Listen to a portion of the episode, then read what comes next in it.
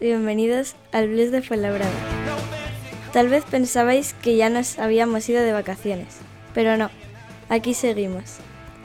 Eso sí, este es el último programa de la temporada y os traemos un invitado que os va a sorprender. Y están aquí Rubén González. Muy buenas, por fin subimos el nivel del programa con una nueva presentadora. Jorge Ramírez. Muy buenas, así nos hacen tan largas las vacaciones. Y Álvaro Fernández. Hola, ¿qué tal? Comenzamos.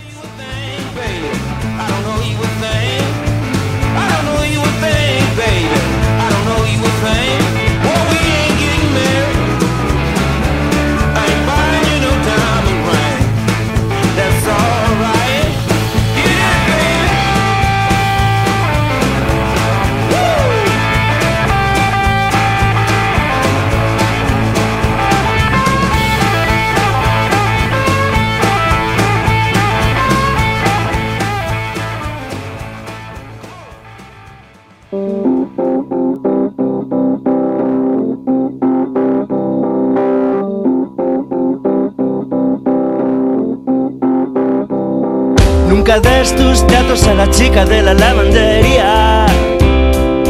Aunque estés de paso te podría meter en problemas. Nunca des tus datos a la chica de la lavandería. Aunque te sientas solo en las afueras.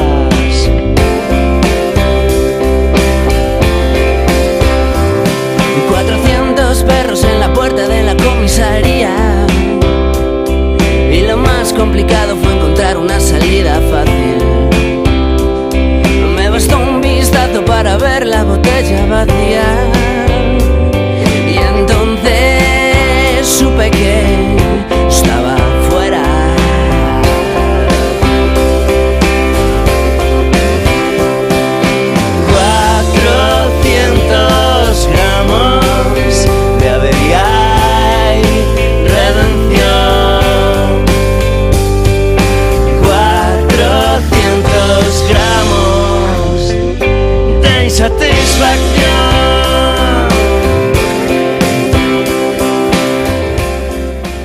Como habéis podido comprobar, el Blues de Fuenlabrada dando paso poco a poco a su cantera. Y, eh, como bien ha dicho ella, aquí estamos. Eh, aparecemos de improviso. Es el último podcast de la temporada. Eh, había ganas, por unas circunstancias u otras lo hemos tenido que ir retrasando, pero bueno, ya aquí lo, lo tenéis. J. Ramírez, que te tenemos silenciado. Con ganas de hablar, ¿verdad? Después de todo lo que ha pasado en este tiempo. Esperando noticias nuevas sobre el Fuenla. eh, más que sobre fichajes, sobre cómo se van a pagar esos fichajes, ¿no? Esa plantilla. Y noticias que no llegan. De manera oficial, por lo menos. No llegan noticias, no llegan noticias y se empieza a hacer un poco larga la espera. No porque haya terminado la temporada hace un mes, que eso relativamente es poco tiempo, sino porque desde el año pasado, desde el verano pasado, sabemos que no vamos a continuar con Urbas a partir de este verano. Entonces, hombre, hubiera estado bien tener un poco de movimiento. No soy yo un experto del, marketing, ni en planificaciones deportivas, ni nada, pero bueno, si no se acaba consumando nada, nada sólido o algo que pueda aplicar cierta solidez económica, pues bueno, aparte de que sería una excepción, habrá que conformarse con miembros de la plantilla que cobre lo mismo que Basala. No queda mucho más. Hombre, yo creo que algo más habrá. Eh, La aportación del ayuntamiento, ahí está. Yo creo, vamos, es un- no, no es ningún secreto, que Ciga Samar, eh, por desgracia, va a abandonar la disciplina de Fuenlabrada porque tiene cláusula y yo creo que están encantados de que se ejerza. La cuestión es cómo se ejerza, es decir, si alguien paga eh, íntegramente la cláusula y se lo lleva o si alguien paga, no sé si todo o una gran parte y lo deja cedido una temporada todavía. Esa es otra de las opciones de patrocinio que tiene el Fuenlabrada. Álvaro. Por, por lo que le he entendido a Jota, em, vamos a empezar la próxima temporada con una estructura del tipo Bagayoko, Juan Fernández, Chema y Osas. Y lo que ha bueno, lo que, lo que me ha parecido que has insinuado por Twitter, que nos vamos a llevar ahí a dos o tres del estudiantes. ¿Es a mí? ¿Me decías a mí? ¿Lo de estudiantes? Sí. Tú eres el insider. No, no, no, no. no. El insider, no, no. J de Lucas. J de Lucas. No, bueno, simplemente en algún lado habrá que pescar. En equipos de nivel inferior, por eso menciono al estudiante. Pues claro, si no podemos aspirar a mucho más. En algún lado habrá que pescar. Esa, esa es do dolorosa, ¿eh? Pero La- es que me parece, me, parece gravísimo. Me parece gravísimo, Jota. Eh, vas a pescar los suplentes de un equipo que no ha podido ascender y que estaba preparado para ascender. Y viendo, como ha comentado otras veces Ferran, que él ya no mira los vídeos de equipos de LEV, sabiendo por- que no llegan al nivel, vas a empezar a pescar el LEV. De un equipo que no podido ascender, de un equipo que no podía ascender, pero tenía un proyecto muy ambicioso, por supuesto, con un plantillón espectacular, que tenía el mismo presupuesto que nosotros este año en ACB y nosotros este año no vamos a tener patrocinador. Entonces, yo no sé hasta qué punto competimos en, en desigualdad de condiciones, porque para empezar, a mí el equipo de estudiantes de este año me parecía mejor que muchos que ha tenido en los últimos seis años en ACB. Entonces, a mí me parece algo más que justo para mencionar. O sea, un base suplente le puede valer tanto a ellos como a nosotros, más que nada porque Adam Solá tiene experiencia CB, o sea, no ha salido de, de ningún pantano de polvo blanca ni nada, que el chico de Leganés. Pues bueno, me estás hablando, eh, y ahora sinceramente, es como si de repente te viene Zaragoza y se conforma con eh, ficharte, con todos los respetos a Chema, porque eh, es lo que hay al jugador 12 del Fuenlabrada, eh, al otro suplente que hemos tenido de relleno, a tal y a Pascual. Eh, no sé, eh, me parece muy preocupante todo esto, ¿eh? bueno, pero si el Zaragoza tuviera dificultades económicas con las que no puede mantener más de seis o siete fichas de alto nivel, pues habrá que plantearse. Obviamente, si viene un patrocinador y nos da 450.000 euros al año, pues ahí sí que me parecería un error traer a Adam Solá y no invertir más dinero en otro jugador. Pero si no tienes dinero, eh, a alguien le tendrás que tirar a la baja para que venga. Es que con las condiciones económicas que tenemos ahora mismo de el patrocinador principal es Siga Samar y el ayuntamiento, pues ahora mismo más de seis o siete fichas de alto nivel no podemos pagar y los otros cinco tendrán que ser chavales como Juan Fernández, Bagayoco, Osas, etcétera. Es que no podemos aspirar a más. Y por cierto, un inciso, has comentado a, a Chema González en el esquema, tengo que decir que Chema González no tiene contrato. Eso no es insider, sino documentación, que lo he estado mirando. Eh, entonces, pues eso, no tiene contrato. Entonces, de momento, a Chema González no hay que contar con él para el equipo. No sé si estará en los planes de renovación o no. Es información, no opinión. Me refiero, aquí, aquí ya, no, ya nos conocemos todos. Sabemos que al final el club va a plantear una plantilla así y cuando se vea en los problemas, como pasó hace dos años en el año del COVID, va a empezar a fichar a gente que no se puede pagar. Porque Bueno, es así. este año, este año tenemos el fichaje en febrero, como nos dijo el presidente en la última edición, de que si todo marcha bien, eh, Obi firmará con nosotros en febrero cuando se recupere. Eh, entonces ahí ya tenemos uno de, esos fichajes y mientras tanto, pues a intentar sobrevivir. Es que la situación es la que es y hay que ir haciéndose a la idea de que si no aparece un patrocinador tras un año de extensa búsqueda y extenso trabajo, pues al final habrá que, que adaptarse con lo que tengamos. Y si eh, Basala tiene que jugar 15 minutos, Juan Fernández 20 y Rodis 10, pues es que es lo que tendrá que ser. Solo puedes tener 6 o 7 fichas de un nivel decente, no puedes tener 9 como esta temporada. Es que no hay más. Hombre, yo creo que se ha intentado eh, renovar a Jovan Novak como segundo base. Hace falta un primero. Ha, salido por ahí el, ese rumor de Clevin Hanna. Eh, está lo que decís de, de Obi, que ya lo comentó el presidente. También que se le ha realizado oferta ¿no? a, a Leo Mendel y a, a Ristich, ¿no? al que todos después de su sprint final pues queremos que, que se quede. Obviamente, pues eh, hacen falta piezas de, de calidad para complementar esa plantilla, incluso con que renovaran estos jugadores que hemos, que hemos nombrado. El Fuenla, también, pues como dices tú, no nos, nos conocemos aquí todos y, eh, y como ha dicho Ferran, sinceramente, más de una entrevista, el Fuenla vive de experimentar y de arriesgar. Y yo creo que nombres de estos que están saliendo ahora, que nos preguntaban por, por Twitter, oye, ¿qué os parecería Rodrigo San Miguel o no sé qué? Yo creo que el Fuenla va a traer eh, mm, más de un desconocido a nivel España, jugadores que no han debutado todavía en, en ACB. Y mira, si alguno viniera también de, de algún país sudamericano, no sé, como Argentina, por ejemplo, eh, ni tan mal, porque uno de los defectos que yo creo que querrá eh, suplir Ferran es el tema del carácter. No sé cómo, cómo, lo veis, aparte del tema de la calidad, pero que tenga carácter y que tenga sangre. Y bueno, no hemos nombrado a Yenga, Yenga tiene contrato también. Sí, sí, sí, tiene contrato. Pero también el otro día alguien le mencionaba, no me acuerdo quién, me va a perdonar, eh, porque además es un oyente de este programa, pero no recordará quién era. Le mencionó a Ferran, a Michael Carrera, un jugador de, del Lleida, que si estaban las posibilidades y que tenía ADN Fuelda, y Ferran dijo que el ADN no gana partidos. Eh, el ADN está muy bien, pero hay que traer también algo con, con ciertas garantías. Y mmm, por otra parte, lo que has comentado de la oferta de renovación de Ristich, entendemos todos que será al alza, no sé cuánto, pero entendemos todos que tras una buena temporada será al alza, porque para mí está para un equipo de un nivel superior.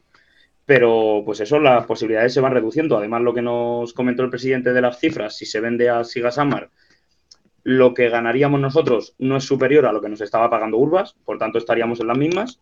Y con, con la suma de que, por lo visto, todavía seguimos debiendo una parte de dinero por la temporada del COVID. A mí eso es lo que me dio a entender el presidente en el último programa, si no recuerdo mal. Sí. Rubén, estas cosas yo creo que le dan bastante igual. No, os estaba escuchando. Sí, da igual lo que fichemos. Luego llegaré yo a poco antes de mitad de temporada, diré que no jugaremos en una jornada contra algún equipo, lo ganaremos y ya está. Ya se hizo el spoiler de la temporada pasada con el Burgos. Este año tengo la pedra un poco con el Zaragoza. ¿Por? De fichajes. No sé, me, porque me caen mal. Al final todo lo que me cae mal siempre le pongo algo. Eh, Lucas Rumnik. Yo creo que va a ser el fichaje. Sorpresa.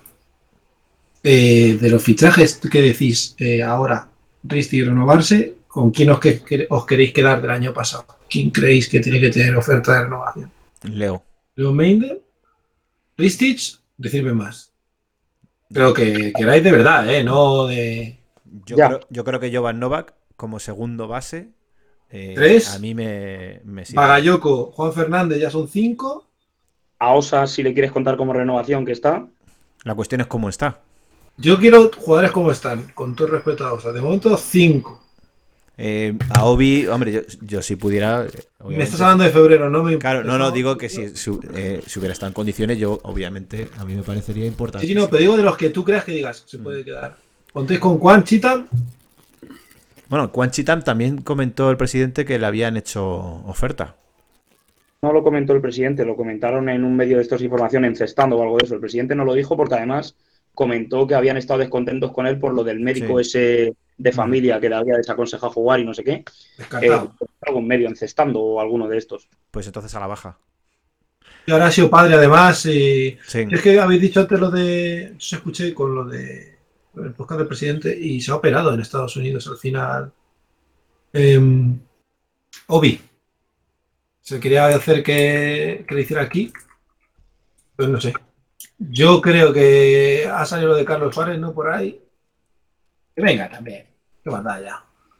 Un tío que está ahí. Ah, por cierto, ha salido ahora también lo de que Roland Smith ya no va a continuar en el, en Barcelona. Creo que.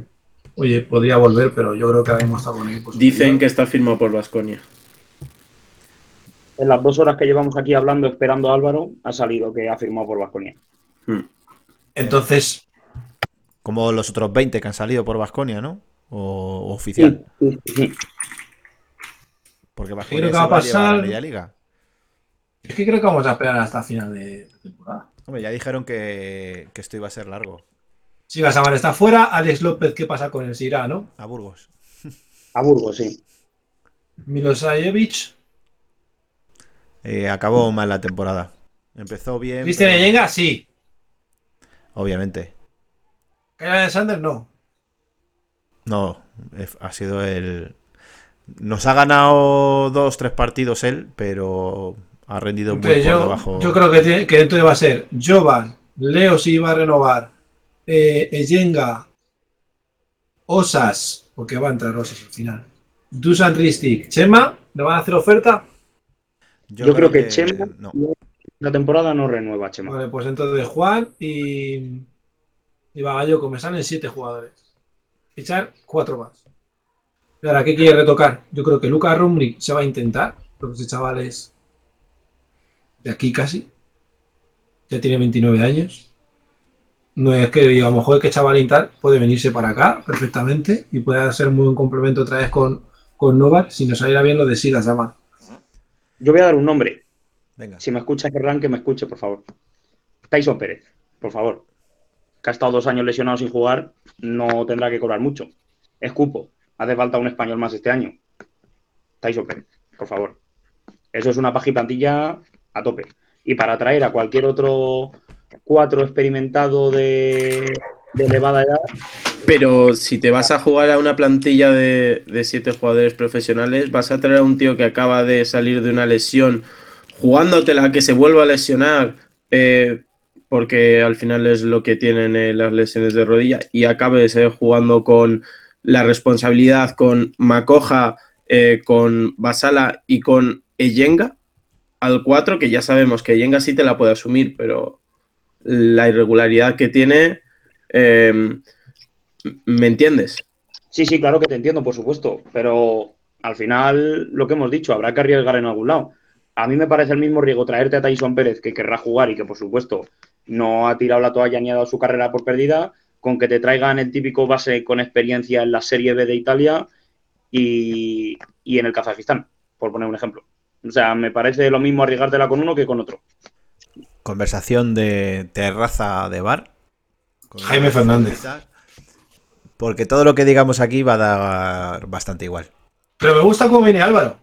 Ha venido guerrillero y se está metiendo mucho con J y lo que dice, me gusta. No, no me estoy metiendo con J. Lo que pasa que mm, algunas cosas. Sobre el mercado, quizás.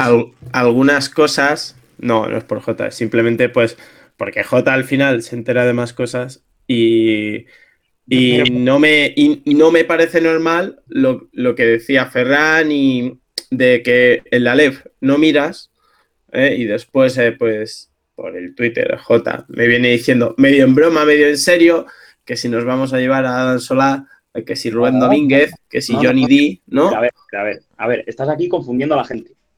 No, no, no. Yo, te he preguntado directamente. Escúchame porque, bueno, sí, escúchame.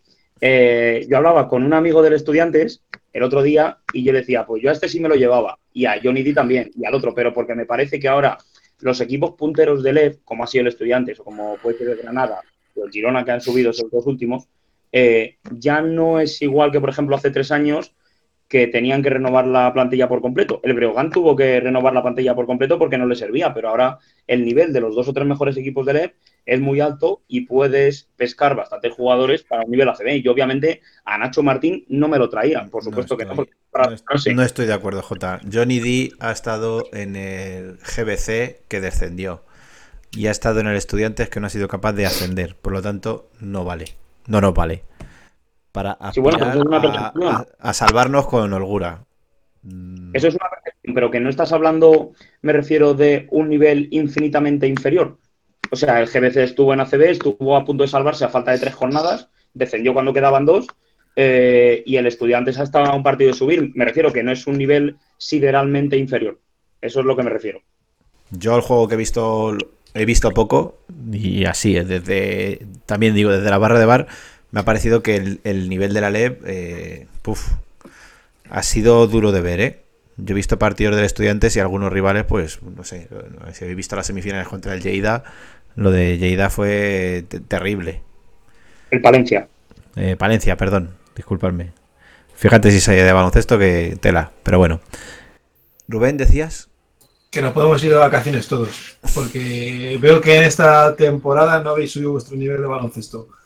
Bueno, después de, después de pasar este rato, eh, nos vamos a ir con el invitado, ¿os parece? Venga, perfecto. Nos vamos a ir a pie de cancha.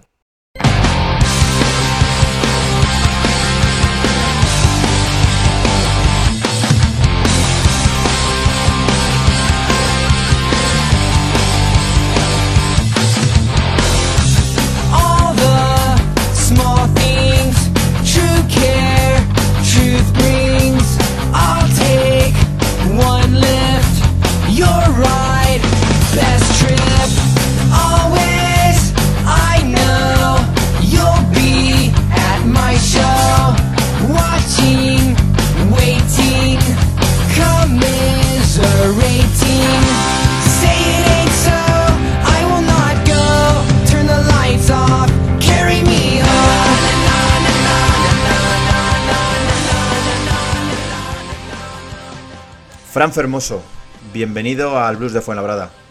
Gracias, un placer. Tienes que hablar porque es solo audio. Ah, hostia, yo pensaba que era con imagen también. Ah, vale, vale, vale. No me habéis contado, vale.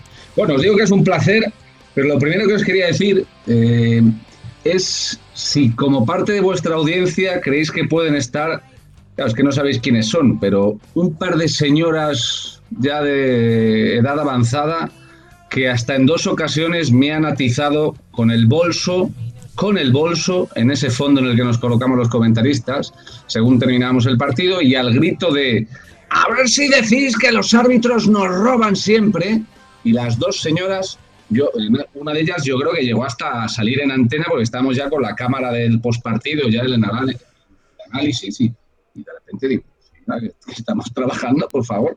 Me ha ocurrido hasta en dos ocasiones. No sé si es un poco vuestro target, vuestra audiencia, o si creéis que, no sé, pues si las conocéis, por favor, mandarle un recuerdos de mi parte.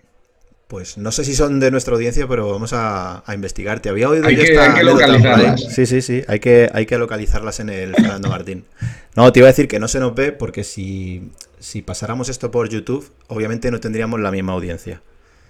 Entonces, al solo oírnos y la gente imaginar, pues. Ah, vale, bien. Puede imaginar otro tipo de personas mucho más agraciadas que, que nosotros.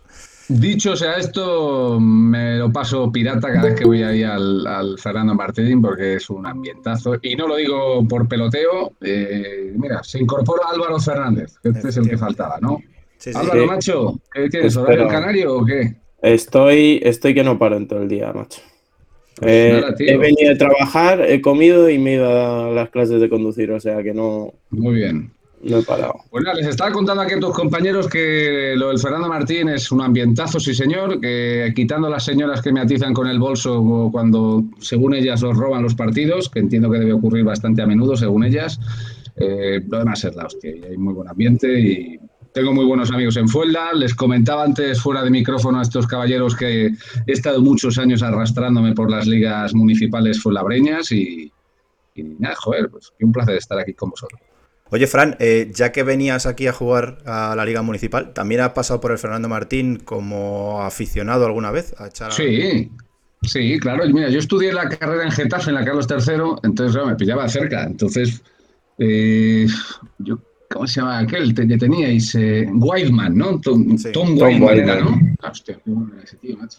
Sí, sí, recuerdo, y, eran los últimos años de Perasovic, yo creo que también, ¿no? Yo, creo que ya llegó a coincidir. ¿No llegaron a coincidir los dos? Weidman es posterior al descenso que tuvimos a Leb en 2004-2005. Claro, yo, yo, recuerdo haber ido a un, creo que playoff contra Huelva, ¿puede ser? Igual no era playoff y era liga regular. Sí, contra Huelva en Leb seguro. Sí, sí, sí. Eso lo recuerdo, claro, eso era Leb ya. Entonces he visto partidos en ACB y partidos de, de pero sí, sí. Luego he ido también allí a entrenar, allí en el arroyo, pues no me habré visto yo partidos de cantera en el arroyo, sí, sí. Solidaridad, todo, todo. Madre. Tengo yo un, un, máster en pabellones de Fuenlabrada. No, no, te iba a decir, eh, en medio fuenlabreño total. El Trigal, el Arroyo Culebro, el, bueno, está, todos. Arroyo, la cueva, aunque bueno, ahí no sé si se jugaba. La cueva. Ahí he jugado pachangas, en la cueva. Sí, sí. Bueno, em, esta entrevista ha costado.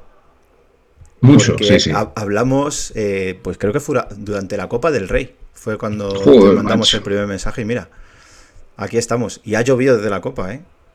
Sí, sí. No, gracias por vuestra paciencia, pero el, el, pequeñajo que tengo de 20 meses no, no es tan compatible con vuestros horarios nocturnos.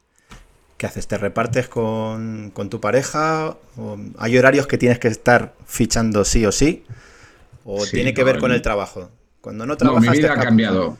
Mi vida ha cambiado. Yo ya no veo casi, bueno, casi, no veo NBA en directo, quitando domingos, que obviamente es muy buen horario, sábados cuando hay algún partido temprano, pero si no, yo ya soy el rey del diferido, porque eh, con la NBA te digo, ¿eh? porque no, es imposible. Vamos. a mí me resulta inviable poderme ver un partido si mi hijo pequeño a las 7 de la mañana está ya en pie todos los días. La ACB, como tiene buenos horarios, sí que se puede seguir.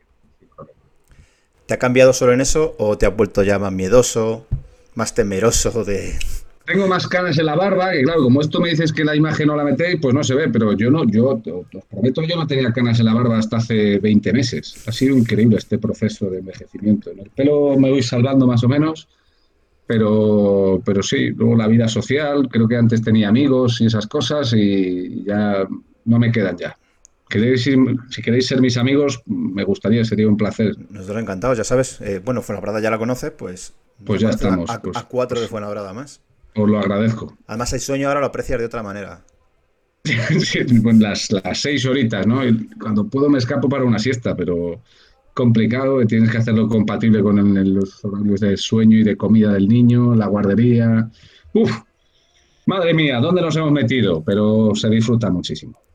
Bueno, te presento a, a la CLA que tenemos aquí. Bien, voy a empezar por el último que ha llegado, por, por Álvaro. Hola conocido como Flop, y el que te he dicho antes. Eh, Flop. Sí, Flop. Conocido como Flop, entiendo por sus actitudes en la cancha, ¿no? Supongo. Y en la grada.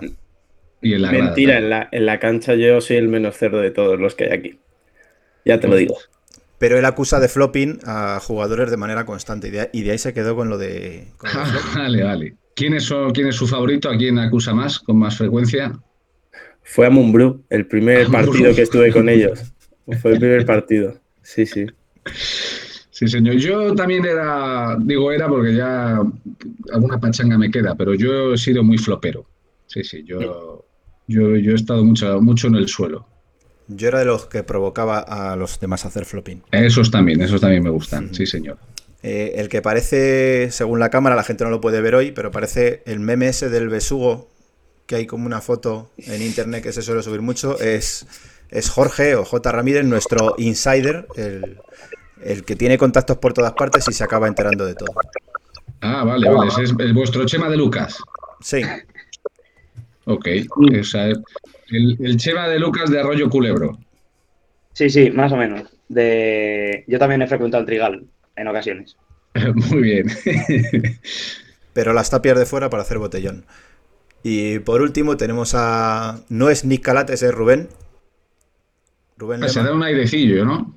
Sí, sí, Tampoco mucho, ¿eh? yo creo, pero bueno. Pero por la calidad. Ah, esto sí, esto sí. Contaré una muy buena, eh, ahora que no nos escucha nadie. Eh, después de uno de los clásicos que ganó el Barça, ya no me acuerdo, han jugado tantos, pero han jugado nueve partidos este año. No me, no me acuerdo si fue uno de Euroliga. Le ganó el Barça al Madrid en el Wizzing o fue el de, Liga. no lo sé.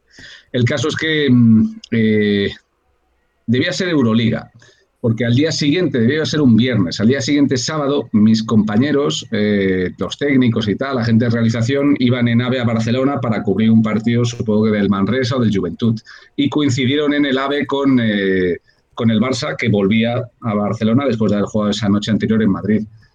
Y me contaron que, claro, obviamente después de haber ganado el Madrid, estaban en la cafetería del AVE. No sé si frecuentáis mucho el AVE Madrid-Barcelona, pero digamos que las, las, opciones de refresco y opciones etílicas del AVE son más bien escasas, ¿no? Tienes unas botellitas, mini botellas de estas de minibar de vino eh, y cerveza, yo creo que es un poco lo que hay. Pero estaban ahí a tope y entre ellos el staff técnico del, del, Barça, ¿no? Que estaban ahí tomándose ahí, pues, unos refrescos, hombre, los, los muchachos. Y encontraron, no sé si conocéis al mítico Antonio Rodríguez, nuestro compañero, que es calvo, y y se ve que según, según coincidieron en la cafetería la vez Calates y Antonio, y llegó Saras, les dijo, oh, oh hermanos, son hermanos. Así que hechos a buenas, cuando las cosas van bien, el tío es un cachondo. La temporada se le ha torcido un poco al final. Sí, a malas ya, ya hemos visto. Oye, eh, bueno, yo tengo que confesar que eres mi narrador favorito de hace tiempo. Se, lo, dirá a todos este pirata, ¿eh? Qué cachondo. No, es que tienes una coletilla que a mí me, enamoró y que me mola siempre, que es cuando dices, la pasa como si la paso yo, o, o lanza como si lanzo yo, y me he sentido siempre muy identificado con claro, Tío. Sí, sí, sí, sí. Claro, claro, es que a veces ves. Ahí se me ha ofendido alguno por Twitter, ¿eh? Alguna vez con esa coletilla de. que qué falta de respeto a jugadores profesionales! Bueno, pero por muy buenos que sean, a veces la cagan, ¿no? Y a veces pegan una pedrada o, un pase a la grada. Y ahí la gente del pueblo nos sentimos identificados. Sí, sí, no, no, totalmente, totalmente. Y bueno, obviamente eh, lo que es de admirar aparte de pues eh, tienes ya tu, tu, estilo propio, característico, eh, la agilidad con la que metes eh, tus coletillas, pues como esa, recalculando ruta, etcétera, etcétera, ¿no? Bueno, pues nada, muchas gracias, un placer. La verdad es que nos disfrutamos mucho de lo que hacemos y, y bueno, pues indudablemente la cantidad de años que, aunque sea arrastrándonos por las pistas, pero que llevo jugando a esto y, entrenando, que entrenando he estado otros 15 años, pues, pues, pues, algo habremos aprendido, aunque haya sido poco y, me imagino que influye también en, en la forma de narrar. ¿Las tienes todas en la cabeza o tienes tu listado no, me lo pregunta mucha gente, pero no, no, hay un listado. No voy yo ahí con la lista la compra de los partidos de la 29. Puedo decir, esta, esta hoy me estoy pasando, la he dicho tres veces, no. no, no, no, no, pero al final el, cerebro humano es un, tanque gigantesco, tío, y yo qué sé, pues es verdad que a veces piensas, no sé, estás en otra historia y se te ocurre algo, u otras veces simplemente es en el propio partido que surge algo pero está en el cerebro o surge en el propio cerebro durante el partido, no, no lo llevas ahí apuntado en una libreta. No da tiempo a, en un partido a mirar una libreta para que se te ocurran frases. Como preparamos muchísimo las entrevistas, pues me he ido a la Wikipedia, que es lo que Pues cuidado con la Wikipedia, que no sé quién me la hizo, pero, pero me puso mal la fecha de nacimiento, el cachondo me puso, yo soy del 2 de marzo del 84 y me puso como que del 15 de febrero. Y unos colegas míos quisieron cambiar la fecha y ponerla buena y al minuto o a los 30 segundos el autor, el que hizo la, entrada de la Wikipedia, volvió a ponerla incorrecta. Así que no, no sé, bueno, ya está ahí. Por lo demás, es correcta, creo, la información que sale. O sea, que te felicita la gente cuando no es el cumpleaños. me imagino que el autor de la entrada de Wikipedia, al menos. Pero no te llegan mensajes el 15 de febrero diciendo, eh, No, no, no, no me llega, no me llega. Pero diré que el tipo me tiene en alta estima, aunque falle en mi fecha de cumpleaños, porque estos colegas míos cachondos quisieron poner, lo llegaron a poner, creo, eh, tal, Fran Fermoso, tal, es un narrador, borracho los viernes por la noche, tal, algo así, y, y, el tipo eliminó ese párrafo, lo fulminó de inmediato, duró 30 segundos online. Lo que sí es cierto es que tiene la carrera de periodismo, ¿no? y eres entrenador. Hasta que se demuestre lo contrario. Entrenador, también, hasta que, entrenador superior también. O sea, eso hasta que se muestre lo contrario también, es cierto. Por, por, lo tanto, eh, has conseguido mezclar tus dos pasiones. Eh, ¿Esto es lo que tú deseabas cuando iniciabas la carrera de periodismo? ¿O querías pues haber ido por otro lado? No, no, lo de narrar y tal, sí, pues yo desde que era pequeño, yo con 13 años ya le decía a mi padre, yo quiero, yo quiero hacer eso. Mm, no solo lo de narrar, sino, joder, pues, no, pues como si igual os pasa a vosotros, no sé, si, no sé de qué año sois, pero vamos, muchas horas invertidas en escuchar radio, radio nocturna, José Ramón de la Morena o, Carrusel Deportivo, hubiera compañeros que han sido compañeros míos, Sixto Miguel Serrano, Manolo Lama, comunicando como narradores o fueran presentadores y, y yo quería hacer eso y, y el básquet siempre fue mi pasión desde que empecé a jugar con 7, 8 años y bueno, pues he tenido la suerte de, mezclarlo. Lo de entrenar no estaba tan planificado. Esto fue, yo creo que siendo yo cadete de segundo año con 16 años, allí en Valladolid, que es de donde yo soy, como habrás visto en Wikipedia, eh, bueno, pues, pues lo típico que faltaban entrenadores y el club nos pagó el curso de primer nivel que había entonces y, ahí empecé. Y luego ya cuando vine a estudiar a, a Madrid no encontré equipo en categoría sub-21 eh, a mí no me daba el nivel para Primera Nacional, hubiera dado muy, muy al límite y en un equipo muy malo de Primera Nacional y jugando muy poco. Y entonces pues me ofrecieron allí en Getafe entrenar y ya me fui sacando los otros cursos y la verdad es que como cualquiera que haya entrenado pues es un vicio que coges y, y quieres seguir creciendo y aprender más y coger mejores equipos y bueno, la verdad es que no es compatible ahora mismo eso con mi vida, pero algún día lo retomaremos. Eh, te iba a decir, eh, somos casi de la misma quinta, tú y yo. Eh, y ahora que han nombrado de José Ramón de la Morena y la radio nocturna, ¿has podido escuchar el podcast este de Saludos Cordiales? No, no, no, no, no, me, no me, da la vida, ¿no? ¿Qué tal? ¿Me lo recomiendas? Te lo recomiendo porque imagino que te despertará, porque claro, tú eras de José Ramón entonces también, como, sí, como tiramos muchos jóvenes de aquella época. Sí, claro, pues era un poco la opción rebelde era José Ramón, luego las vueltas que da la vida, luego era a la, inversa, ¿no? Revés, sí, sí, sí, Al revés, pero sí, sí. J. J Insider, Insider, te tienes que eh, activar el micrófono, ahora sí. Estoy ya, de silenciado, estoy de silenciado. Eh, has comentado que desde los 13 años y tal, escuchando Carrusel Deportivo y programas como José Ramón y tal, como que tu sueño era dedicarte a eso y, narrar baloncesto y demás. Bueno, te voy a matizar. Mi sueño, como seguro que el de todos vosotros, era ser jugador profesional. Y os voy a contar una anécdota que he contado pocas veces. Algunos sí, pero no muchas veces.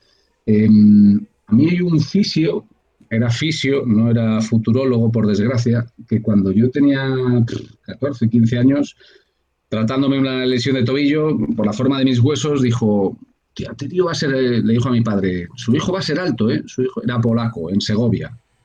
Eh, su hijo va a ser alto, ¿eh? Yo lo calculo 204. imaginaos a un fanático de la NBA y del básquet que le digan que va a medir 204. Yo me veía mínimo, mínimo en el Fuenlabrada, mínimo, de ahí para arriba. Pero falló por 20 centímetros el artista. El Fuenlabrada es lo máximo, he de decir, ¿eh? Has dicho mínimo, mínimo, pero el Fuenlabrada es... Mínimo y máximo, era... Sí, sí, de verdad, y, si no, que se lo digan a tu ídolo, Boloncén. Claro, bueno, es, ese es mi nuevo ídolo. No sé, espero que luego le dediquemos un ratito de programa a Boloncén, porque estoy buscando la camiseta de Boloncén y no, no la he encontrado en las tiendas de, de Fuenlabrada. Pues yo te digo también que el otro día cuando ganó el Madrid eh, el campeonato de liga, lo primero que pensé es decir, sí, sí, había ganado la liga pero metió un triple Boloncén. Os metió un triple Boloncén desde la esquina, sí, señor. Y no falló ninguno más. O sea, 100%, no, 100%. Tiene un récord que, a ver, ¿quién lo, quién lo supera? No sé cuántos jugadores en la historia del ACB tienen un 100% en triples. Quizás sea el único. Perdona, Jota, nos estabas contando. No va a haber muchas más oportunidades para desvirtuar ese 100% en triples, yo creo. es la sensación que me da. puede ser, sí seguramente este programa lo escuchen gente de las oficinas del Fuenlabrada en general. Y a lo mejor escuchan, los escuchan las altas esferas del club, ¿no? Sois, sois un lobby de presión, un grupo de presión. Digamos que sí. No, ejercemos ninguna, pero somos un lobby de presión. bueno, simplemente me ha venido a la mente porque es un debate bastante latente ahora mismo. Cuando has dicho que te gustaba el periodismo y demás, hay gente que no ha pasado por ese paso intermedio sino que se dedica a, no voy a decir nombres para que la gente no la acribille, pero hay gente que se dedica a esto del periodismo día a día, tanto a narrar como a informar, y no tiene carrera de periodismo, sino simplemente pasión por el baloncesto y buenas dotes comunicativas. Eso al final, para los que sí que habéis pasado por ese paso, ¿es incómodo o qué sentís? Yo lo, primero que hago es ser muy, ser muy, muy crítico con, con la facultad y con la carrera en sí. Porque son cuatro, cinco años para el que la estudiara en cinco, bueno, el que repitiera asignaturas habrá estado más. Eh, pero creo que, está muy alejada la, la, carrera de lo que luego es la profesión. Obviamente, claro que aprendes cosas, obviamente, claro que te sirve, pero, pero creo que es necesario que tenga un componente práctico mucho mayor la carrera, porque luego sales después de cuatro años y, yo creo que no sales, pasa también en otras carreras, pero no sales preparado para lo que luego es el mercado laboral. Y sin embargo, la, la universidad es, es, una institución tan hermética que a veces cuesta que abran las ventanas y que corra un poquito el aire. Pasa en periodismo y sé que pasa en otras carreras, pero desde luego en periodismo, que es la que yo conozco, ocurre. Entonces, acaban esos cuatro años y, necesitas más formación, además formación que luego te permita ser bueno, una plataforma para entrar en el mercado.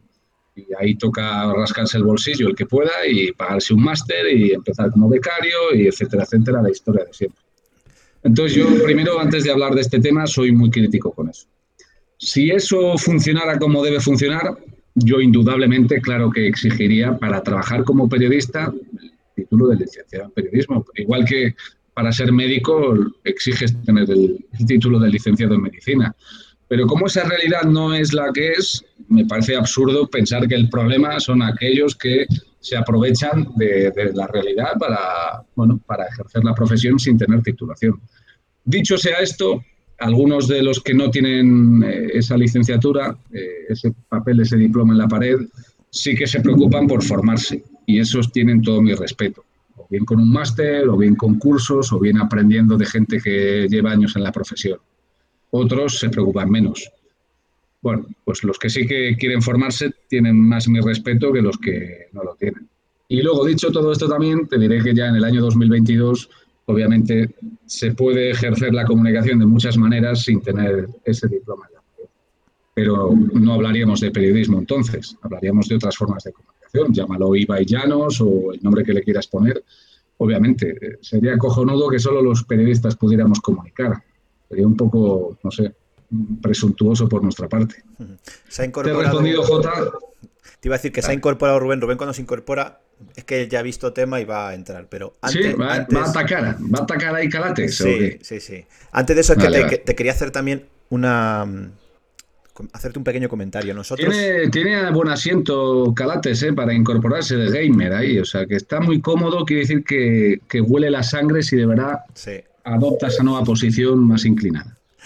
Te iba a comentar a ti, a ver qué opinión también te merece, eh, algo que mm, no sé si te lo habrán comentado alguna vez. A nosotros nos llegan muchas veces a la cuenta de Twitter de Fuenabrada Blues eh, medios, eh, páginas web, entendemos que son, solicitándonos colaborar directamente escribiendo crónicas de, del Fuenlabrada. a la hoguera. Ah, a la hoguera todos pero nos ha pasado en numerosas ocasiones. Hola, somos tal tal, ¿te gustaría? además eh, es como un mensaje tipo que deben mandar a chorrocientas personas. Imagino que nos tendrán calificados por equipos o lo que sea. Y boom. ¿Qué, opinión te, merece? A, a la hora directamente. Bueno, a ver, solo salvo a aquellos proyectos de estudiantes que obviamente pues no puede haber remuneración alguna, pero el que intenta hacer negocio con el trabajo de los demás, a la hoguera. Lo tengo clarísimo. Me ha saltado aquí el WhatsApp que os lo voy a cerrar porque yo creo que si no se cuela ahí, ¿no? Ahí está. Vale. Eh, y esto lo veo yo mucho, mira, y me ocurre a mí también, ¿eh? que no solo pasa con, pues oye, pues con gente un poco más amateur o, que lleve menos años, sino a profesionales consolidados que, les preguntan, oye, que les, ofrecen trabajar gratis. Pues yo, esto yo he tenido alguna polémica en Twitter, que yo no voy al mecánico de, oye, ¿te importa mirarme tal el motor que está sonando mal o me cambias tal? son 360 euros. No, no, si yo es por el que ganes experiencia. Por eso te he traído mi, coche aquí al taller, para que ganes experiencia y visibilidad. Prometo decirle a todo el barrio que yo traigo el coche aquí a este taller. Bueno, pues si esto sería implanteable en otras profesiones, no sé por qué lo aceptamos en, periodismo o en comunicación. Entonces, si esa persona está haciendo negocio y, ganándose un dinero con eso, pues para mí lo ético es repartir ese dinero. Así lo veo yo. Otra cosa son pues proyectos de, podcast amateur o que, joder, pues si vosotros no ganáis dinero con este podcast, le ofrecéis, le ofrecierais a alguien colaborar si queréis, pues, pues, a alguien del Fuela a participar en vuestro podcast. Eso para mí es otra historia diferente. No, nosotros no nos llevamos ningún dinero, no lo hemos gastado en ello. Pues esto está muy bien. Hay que invertir los beneficios. Sí, señor. Has dicho una cosa que por eso iba a saltar, que has dicho está, que en el 2022 ya solo faltaba que solo los periodistas pudiéramos comunicar. Y es que en el periodismo deportivo hoy en día se comunica mucho, muchas cosas, pero no se informa, es lo que yo veo. Eso ya lo hemos visto en el fútbol. En el fútbol ya sabemos que es el clickbait, eh, ha pasado esto, tenemos que clicar, tenemos que ganar likes, eh, retweets, hay chiringuitos, pero el baloncesto, ¿a dónde tiene que ir? ¿Tiene que ir a la parte más de informar o tiene que empezar a buscar crecer en redes sociales mediante clics, eh, mediante otro tipo de informaciones? Porque es cierto que las retransmisiones de Movistar están muy bien, hacer la pelota, pero han mejorado un montón, pero luego nos falta muchas cosas fuera de ello para que crezca el baloncesto. ¿Cómo ves tú el periodismo deportivo en el baloncesto en la actualidad? Y yo quiero diferenciar, una cosa primero. Eh, diferenciar eh, entre competiciones, ACB, Euroliga y NBA, porque son totalmente mundos distintos a la hora de comunicar. ¿Cómo lo ves tú? Bueno, yo, eh, empezando por la ACB, yo creo que hay mucho trabajo todavía por delante. Creo que la ACB tenemos que venderla y me hago, obviamente, me incluyo en el paquete tenemos que venderla mucho mejor, los clubes, la liga en sí, los medios, la televisión con derechos, tenemos que hacer un trabajo mucho mejor. Vamos poco a poco. Creo que han sido años duros, donde también desde la televisión que tenía los derechos antes que la nuestra, pues no se ha tratado bien el baloncesto y, bueno, y también es un nuevo panorama, porque la gente dice, tal, esto nunca se recuperará como los años 90, las audiencias, ya como tampoco va a haber series actuales, sobre todo para Iván, que es de mi quinta, que tenga la audiencia de farmacia de guardia.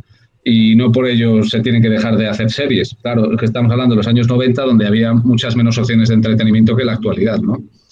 Eh, pero quitando un poco ese argumento que es súper obvio, eh, bueno, yo creo que no hay por qué incurrir en ponerse en ese amarillismo o sensacionalismo barato que sí que veo, lo veo mucho en fútbol. Y sí que optar por contenidos de calidad, que creo que es lo que hay que hacer con, con la ayuda de los clubes, de intentar pues, contar cosas diferentes. sí, sí, puedes bajar. Me van a bajar la persiana a ver si, como es que pensaba que, que la imagen contaba aquí, pero la imagen nos da igual, pues ya nos estoy a oscuras. Es que estaba entrando el sol de frente y tenía aquí a la gente en el salón achicharrando. Que, mm, para ir un poco al grano, eh, yo creo que se deben hacer y podemos hacer cosas de mucha calidad, mm, reportajes, llámalo de investigación o de cierta profundidad, eh, mucho más acceso al protagonista. Yo he estado allí un año viviendo en Estados Unidos, como decía Álvaro, son mundos totalmente diferentes, la NBA, y yo he visto un respeto del propio profesional al periodismo que no lo veo aquí en España. Y la primero para que te respeten es respetarte a ti mismo. Y, ahí ves un poco lo que es la liga en ese acceso casi total a los protagonistas y, son dos mundos completamente diferentes. Pero eso pasa por respetar nuestro propio trabajo y por eso yo cuando veo periodistas de bufanda o, veo formatos sensacionalistas, amarillistas, o veo ese clickbait del que hablabas, Rubén, pues pues creo que es muy perjudicial para mi profesión y para el producto. Pero, por ejemplo, si salió un programa, como era Colgado del Aro, que tuvo la oportunidad de hacer un buen programa del baloncesto y al final se quedó en beneficiar al Madrid. Yo sí he visto a través de nuestro podcast, eh, hemos, hemos tenido muchísima facilidad, bueno, esto es eh, mérito de Iván, muchísima facilidad para acercarnos a grandes figuras tanto como ha sido Pedro Martínez, como ha sido Lemumbrú, como ha sido todo el, cuerpo técnico del Fuenlabrada, todos los jugadores del Fuenlabrada, incluso jugadores como Albert Oliver, como Augusto Lima, Javi Vega, a ti, por ejemplo, ahora hemos tenido muchísima facilidad. Y ese programa, por ejemplo, no tuvo mm, como la capacidad de decir, oye, vamos a intentar unir aficiones, vamos a intentar hacer un programa céntrico para atraer invitados, que hagamos esto como más grande. Yo lo veo como rollo Copa del Rey que es, vamos a juntarnos unas cuantas aficiones y vamos a hacer esto más grande, vamos a hablar de todo. Nos queríamos ir por ese lado. Y luego ha dicho lo de Ibai Llanos. Ibai Llanos era muy aficionado al baloncesto y parece que no, ha querido, no hemos querido como desde el mundo del baloncesto atraerle a él a comentar algún partido que siempre hubiera estado encantado de hacerlo o que, no, o que diera una publicidad extra a la liga endesa. Bueno, Ibai estuvo de narrador durante los pasados Juegos, ¿no? Juegos, sí. Juegos, ¿no? Sí, lo del pasado verano fueron Juegos Olímpicos. Eh, estuvo también un poco de maestro de ceremonias en hace dos Copas del Rey. Bueno, yo creo que también algunos personajes, o algo, bueno, creo que, no es lo mismo sacándoles de su plataforma que en su propia plataforma, ¿no? Igual que a mí si de repente me sueltas en, Twitch en el escenario en el que está Ibai ¿no? No, no es tan sencillo como eso pero sí que soy muy partidario de ese aperturismo, que algunos clubes pues sí que lo comprenden y venden su producto y a otros les cuesta más.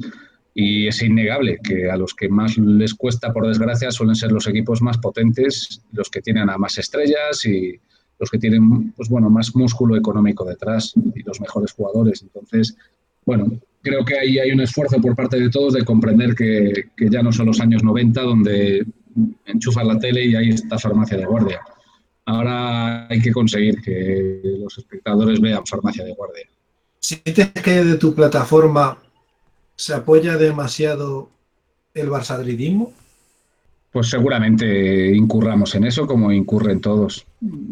O le doy un poco la vuelta. Creo que necesitamos dar cabida al resto de equipos y potenciarlos más. Y una prueba de ello fue la, última jornada que decidimos meter en Vamos ese Burgos fue Labrada, ¿no? Eh, que fue el partidazo nuestro. Bueno, eh, fue un primer paso en esa línea. Yo, si te soy sincero, yo hubiera sido partidario de hacer lo mismo en la jornada antepenúltima y en la penúltima, porque había partidazos, ya no recuerdo, un Andorra que fue Andorra Burgos fue, el Andorra Burgos fue en la penúltima, yo creo, ¿no? y en la penúltima hubo un Betis, no sé qué también. Hubo ahí varios duelos directos en las últimas tres jornadas. Bueno, pues desde mi empresa al menos ya dieron el paso de, que la última no metiéramos un, no recuerdo, creo que un Barça Gran Canaria, no recuerdo ya muy bien. Un Real Madrid Gran Canaria, Real Madrid Gran Canaria. Eran partidos un poco más intrascendentes, o bueno, eran trascendentes porque el Granca se jugaba el playoff, pero joder, la lucha por la salvación es la hostia y lo hablábamos antes fuera de micrófonos, que yo sería muy partidario de, explotar mucho más la lucha por la salvación con otro tipo de formato, ya fuera un play-out, play-off por el descenso, una Final Four por el descenso, donde un equipo descendiera matemáticamente, o sea, perdón, directamente, y hubiera otros, no sé, dos, cuatro jugándose el descenso, porque creo que eso también es el deporte y es un drama que hay que contar. Pero para no salirme de tu pregunta, Rubén, seguro que todos contribuimos a, a estar hablando continuamente del Barça y del Madrid y sobre todo los que tenemos la suerte de no depender tanto de audiencias, como es nuestro caso, mm, creo que cometemos un error si nos dejamos arrollar un poco por esa tendencia. ¿Le dijisteis a Yenga que si metía dos triples contra el Burgos le dabais trabajo de periodista en, Movistar? hizo un partidazo el tío, ¿eh? hizo, hizo muy buen partido. Eh, le deseo mucho bien a Cristian Yenga porque me parece un fenómeno a nivel personal. Y, es verdad que ha sido un año con problemas físicos para él y, bueno, pues ojalá vuelva a ser el, jugador que, todavía creo que puede ser. Y, nada, muy, buen tío. Cristian Eyenga obviamente no es el mejor especialista tirador de la ACB. Em, ahora que has comentado el tema de, eh, pues como que, eh, digamos, influisteis meter el Burgos Fuenlabrada en, en Vamos, ¿no? Que, bueno, para quien no lo conozca mucho, Vamos, eh, digamos, es casi como si fuera en abierto, ¿no? Dentro de la plataforma de Movistar, Vamos y Cero son dos canales. Es el canal principal y se puede acceder por solo 8 euros al mes a, ver esos contenidos, sí, sin necesidad de pagar el paquete. Nos ha metido publicidad en nuestro podcast. Sí, es verdad, pero la cola hay un poco ahí. Totalmente. Me gustaría decirte que me llevo un euro de cada ocho, pero no es así. Bueno, aquí, aquí uno que, paga esa plataforma, eh, lo, de los, lo de los 8 euros, porque a mí me parece que la relación calidad-precio de lo que pues tiene. Con el dinero que, ganas en este podcast, Iván, ya podías abonarte al paquete de deportes completo. Pero bueno. Pero eso del CODI no es, Iván, eso no es lo de la aplicación de Movistar, lo del CODI eso no es. A lo, a lo que iba. Em, a vosotros, al equipo de deportes, em, digamos las caras visibles, eh, ¿se os tiene en cuenta a la hora de innovar? Por ejemplo, el tema este de meter micrófonos en los árbitros, ¿parte de la ACB eh, hacia Movistar o Movistar hacia la ACB?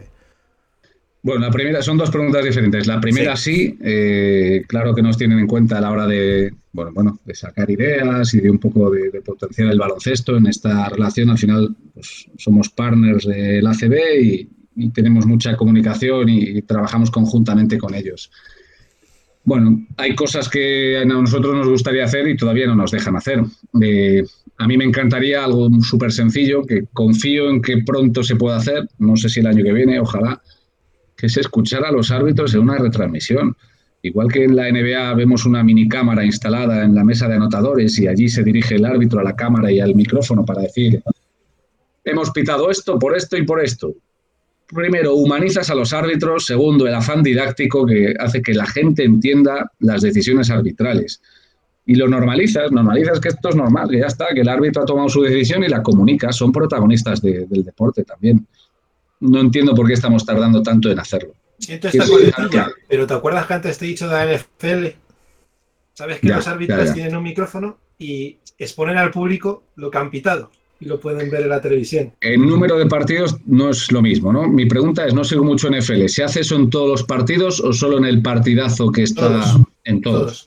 No se pitan tantas cosas, pero cuando se reúnen y toman una decisión, como puede ser una antideportiva en, en baloncesto o una técnica, si se dirigen al público y dicen, este jugador número tal se le sanciona con cinco yardas porque ha tirado de la máscara, aquí sería como el jugador Salir Roja, por un ejemplo, ha empujado por la espalda y ha hecho una antideportiva y esto es sancionable.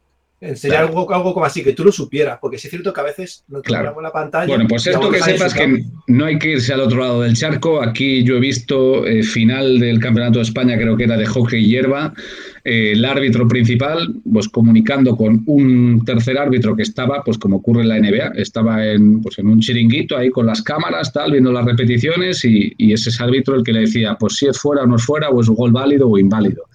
Bueno, creo que eso es un poco logísticamente, técnicamente más complejo de aplicar, pero esto otro, que el árbitro que esté en la cancha directamente se dirija al micro que está en la propia cancha y comunique la decisión tanto a la tele como al propio pabellón, creo que es algo que debemos hacer.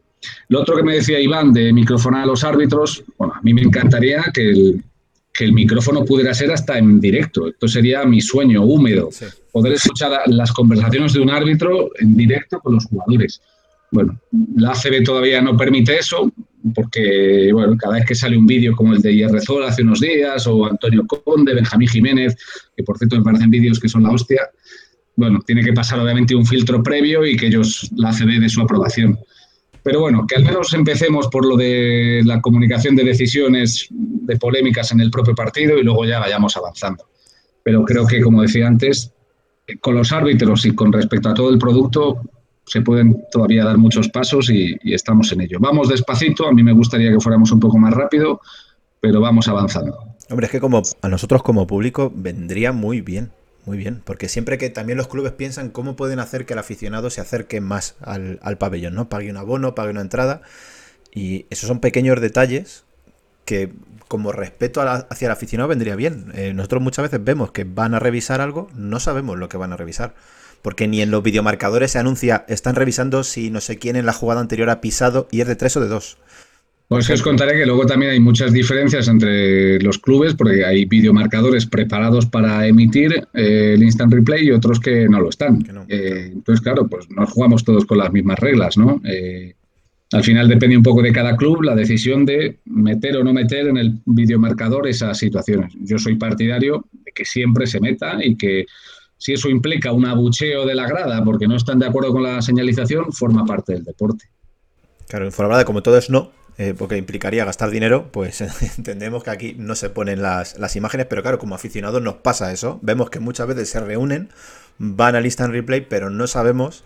Hombre, cuando ha habido una falta grave o lo que sea, pues te imaginas. Pero he escuchado, no sé si vosotros sabréis decirme, he escuchado que para el año que viene se iba a comprar un nuevo videomarcador de, de marca Zeng, ZHNG, que no, conozco la marca, pero no sé si os ha llegado. Eh, no nos ha llegado. Eh, bueno. Eh, todo esto es darse una vuelta por Cobo Calleja y preguntar. Sí, pues ahí, a ver, se está, se está fabricando ahora ese videomarcador gigante ahora. Sí, otra cosa es donde lo podamos meter y lo que pueda durar. Claro, claro. Si te conseguimos una camiseta de Sein, ¿tú qué nos das a nosotros? ¿Qué queréis? Tras. Piénsatelo, Rubén. No me contestes ahora. Tienes hasta el final del programa. No, simplemente que la empresa Zen de videomarcadores, que si quiere anunciarse en nuestra camiseta, hay un hueco muy grande en el pecho. Entonces, si esa marca de videomarcadores quiere anunciarse, pues también estamos abiertos. A ti, además, que eres un comunicador con amplia experiencia en toda España y amplia visibilidad, también lo decimos. Estamos buscando patrocinadores. Y del Cobo Calleja también, por supuesto. Pues tomo nota. Eh, vamos, a ponernos, vamos a ponernos serios. Em, Fran, eh, casualmente, la primera vez que me puse en contacto contigo fue cuando eh, durante la Copa del Rey. Justo antes de que estallara pues una de las primeras polémicas, por decirlo así, de, la temporada. No a nivel deportivo, sino con, vosotros, los comentaristas, como, como directos implicados, ¿no? Que hubo una serie de cánticos el día de la final, creo que fue, o en semifinales contra Abaya Maldemoro, y digamos, yo te digo desde fuera, lo que se ve desde fuera, ¿no? Como que explotasteis un poco, ¿no? Como que fue un, ojo, esta, esta línea eh, no tiene, no tenéis por qué sobrepasarla, ¿no? ¿Cómo, ¿Cómo, fue todo aquello? Porque ya te digo, desde fuera tampoco nos enteramos muy bien, solo vimos reacciones en, en redes sociales y demás, tanto vuestras como de, de otras partes y como que se ha enrarecido un poco en ciertos pabellones, eh, bueno, en ciertos, te voy a decir, en el Palo Valgrana sobre todo, eh, por esto, ¿no? Porque acusan, eh, bueno, tú lo vives mucho en las redes sociales también, ¿no? que te acusan por un lado de madridista, por otro lado de, de barcelonista, ¿no? Pero como que ahí se, se pasó una barrera como fea, por decirlo de alguna manera. Bueno, esto forma parte, va en el sueldo, que te digan que un día eres del Barça, o en la primera parte eres del Barça, y en la segunda del Madrid, o en el primer cuarto, uno te una cosa o la otra. Ya está, no pasa nada. Yo lo que sí que intento es, particularmente personalmente, decisión mía, pues de vez en cuando, bueno, pues intentar un poco transmitir lo, absurdo que es eso, que me lleguen críticas de ambos lados, pues gente convencidísima de, de que soy de tal equipo y que tal y que qué vergüenza. Bueno, pues si solo un tuitero al menos leyendo mi mensaje, bueno, le invito a la reflexión y que entienda, joder, si a esta gente le llegan críticas de otros que son igual de apasionados con su equipo, pero es del rival y le llegan críticas de los dos lados, hostia, igual estaré yo equivocado, igual soy yo que a la hora del partido lo estoy viviendo con un sesgo cognitivo que me impide escuchar de la misma manera las canastas del rival que las de mi equipo. Si solo hay uno, dos o tres que reflexionan al respecto, bienvenido sea y, bien empleado, entre comillas, el tiempo que pierdo, a veces es pierdo, en Twitter explicando ciertas cosas. Te diré que esto tiene mucho que ver, obviamente, con, la, una crítica que hago también a la profesión. Si, no hubiera tantos periodistas que se han vendido, porque es así lo veo yo, a, ese periodismo de bufanda, y ojo, excluyo a los que trabajan en un medio oficial de un club. Todo mi respeto al narrador o comentarista o reportero o redactor de Real Madrid TV, de Barça TV o del canal que quieras de, un club. Pero los que no son medios de un club, que se ponga la bufanda al desempeñar su trabajo, pues, pues, me parece que nos hace mucho daño a toda la profesión. Si a eso le sumas, claro, que ya cada vez hay nuevas plataformas de, como hablábamos antes, ¿no? Podcast, eh, blogs, bueno, comunicadores que no son profesionales, que simplemente tienen ahí una plataforma que encima, con las redes sociales tiene mucha visibilidad, y algunos de ellos la, la utilizan para verter pues mierda, porque es lo que se, echa ahí, con el objetivo de ganar visibilidad, ¿no? Porque al final en, Twitter hay tanto odio, tanta crispación, que hay quien ha entendido que si se mete con Movistar o con Amaya Valdemoro, pues eso va a ganar likes y va a ganar visibilidad y se van a convertir en el azote de la televisión con derechos. Bueno, pues que cada uno sepa qué dedica a su vida. Eh, yo creo que hay cosas criticables, errores que yo he cometido, errores que ha cometido Amaya, todos cometemos errores. Yo en mi caso soy de Valladolid, si algún día sube el equipo de Valladolid a ACB, pues es posible que tenga equipo, es posible que no, porque yo también ya llevo 20 años fuera, tampoco es que sienta yo ahí un corazón blanquivioleta, ¿sabes? Pero bueno, quizá pueda ocurrir que tenga cierta simpatía por el Valladolid si algún día sube. Y puedo entender que haya narradores o comentaristas que tengan su equipo. Yo no lo tengo, pero hay quien lo tiene. Pero joder, de ahí a pensar y a intentar insistir en la idea de que cada vez que nos ponemos delante de un micrófono nos da igual nuestra profesión, nos da igual el rigor, nos da igual la objetividad y que nos metemos ahí porque estamos a sueldo de un club. Quien suelta esa mierda es perfectamente consciente de que eso es mentira. Pero como digo, hay gente que gana visibilidad y gana likes y gana followers a base de, bueno, de meterse en el lodazal que es Twitter y echar más barro encima. Me he ido un poco por los cerros de Úbeda en la respuesta, lo sé. Eh, me gustaría que por parte de los clubes y de los propios jugadores, pues se, se difiera un poco, se distinga entre lo que ayuda al producto y lo que es mierda, que no además que intoxicar el producto. Y a veces están un poco confundidos y, no están tan delimitados. Te iba a decir, tenemos que madurar los, los aficionados tienen que madurar los jugadores y tienen que madurar los clubes, ¿no? Porque eh, según lo estabas contando, me estaba acordando de otra polémica. De un corte del Manresa Real Madrid. De un mate, creo que es un mate o un tapón a Tavares. Sí, hubo hay varios mates ahí de Baco y de. Fue partido, aquel partido fue muy espectacular. Sí, en enero lo recuerdo, sí, sí. y creo que fue, creo que Tavares eh, puso un tweet en base, pues, a como tú, no sé si era algo de un tapón, eh, o dijiste, pues, algo de un póster o lo que había posterizado, no sé qué, y Tavares dijo algo de que qué risa el hacer bromas con él cuando tal, pero que un día le van a hacer daño, entonces nos reiremos todo, bla, bla, bla, bla, ¿no? Tú eso eh, te lo tomas como una crítica es, que, es que, fíjate, lo, intoxicados que estamos ya, que hubo gente, te incluyo entre ellos, que pensasteis que ese tuit era una crítica al narrador y al comentarista del partido. cuando Tavares, que luego borró el tweet, por cierto, o yo no lo he encontrado porque lo intenté buscar más tarde. lo borró, lo borró, lo borró. Lo borró, ¿verdad? Eh, pone ese tuit nada más termina el partido. No le ha dado tiempo ni, ni a verse el partido, ni, ni quizá ni, vamos, ni a, ni, a, hacerse a ver las mejores jugadas. Yo al menos, y no lo he hablado con él, pero entiendo que fue así, él se refiere, se refería, así lo veo yo, más un poco a la reacción de los rivales cuando le hacen esos mates o esos tapones y a que él entiende que los árbitros no le están respetando porque, bueno, para que llegue un mate de Baco en la cara, pues antes tienen que permitir los árbitros que le den cuatro hostias a Tavares que no se pitan. Ese es un poco, yo creo, el, el, lo que Tavares quería decir. Mm. Obviamente, como es un tuit y ya lo ha borrado, pues que cada uno interprete lo que quiere interpretar. Pero me llamó mucho la atención cuando dije, de verdad, hay gente que se piensa que Tavares se está refiriendo al narrador del partido. Pues lo Yo no lo vi así. Yo no lo vi así, Iván, pero uh -huh. en todo caso, si fuera así, te diría, que esto es absurdo. Quiero decir que es que mi trabajo es vender el producto lo mejor que sé.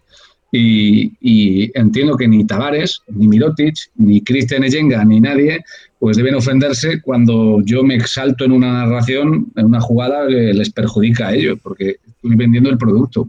Por eso alguien como Tavares, joder, con las guerras que lleva a sus espaldas, pues me parece imposible que se refiriera al narrador del partido. Creo yo, ¿eh? pero vamos. Yo luego con Tavares tengo una relación cordial y hemos hablado varias veces después de eso y a mí nunca me ha dicho nada y ni he notado que haya variado su actitud conmigo después de poner ese tuit. Por eso creo que no se refería a nosotros, pero obviamente que cada uno juzgue. La magia de Twitter. Al final todo claro. se convierte en polémica y en, y en odio y en mierda. Pero quiero decir que yo no me voy a, yo no voy a narrar nunca con el freno de mano echado, que esto es algo que digo siempre en mis clases de narración por el miedo a, a, qué dirán los demás. Yo tengo claro, yo no voy a gustar a todo el mundo, ni lo pretendo tampoco. Si, si el día que me levanté por la mañana, una anécdota que cuento siempre, y después de en 2013, que fue cuando empecé a narrar NBA en directo, ¿no? Y me levanté esa mañana, una mañana cualquiera, después de haber narrado NBA, y, y leí, abrí el Twitter y leí, arroba franfermoso, no, era, ojalá amanezcas muerto, arroba franfermoso.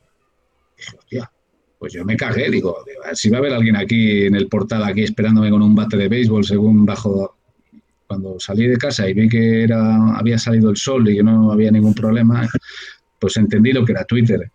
No puede gustar a todo el mundo. Has tenido esta temporada la fortuna, suerte de estar en la final de la Copa, final ACB y la lucha por el, por el descenso lo has de, desde esa posición, que estás a pie de cancha y demás, bueno, más o menos como nosotros también, que tenemos nuestra grada justo ahí, eh, ¿qué te ha parecido más especial? ¿Qué has sentido desde tu posición como con más intensidad? Bueno, obviamente no os voy a vender la burra de que, de que la final de Copa o la final de Liga pues están por debajo de un partido por el descenso, de bueno, pues jugando un título y es la final de Copa pero sí os diré que, que, nunca había sentido algo tan diferente y tan especial como lo, el ambiente que había previo a ese Burgos Fuenlabrada. Había una, una tensión ahí. Nosotros, yo llego siempre dos horas antes de un partido y estoy hablando con unos, con otros, directores deportivos, entrenadores, jugadores, fisios, delegados, hablas, hablas con todo el mundo. ¿no? Y, y, si alguna vez vais pronto al Fernando Martín, me veréis por ahí charlando cuando tengamos partido allí.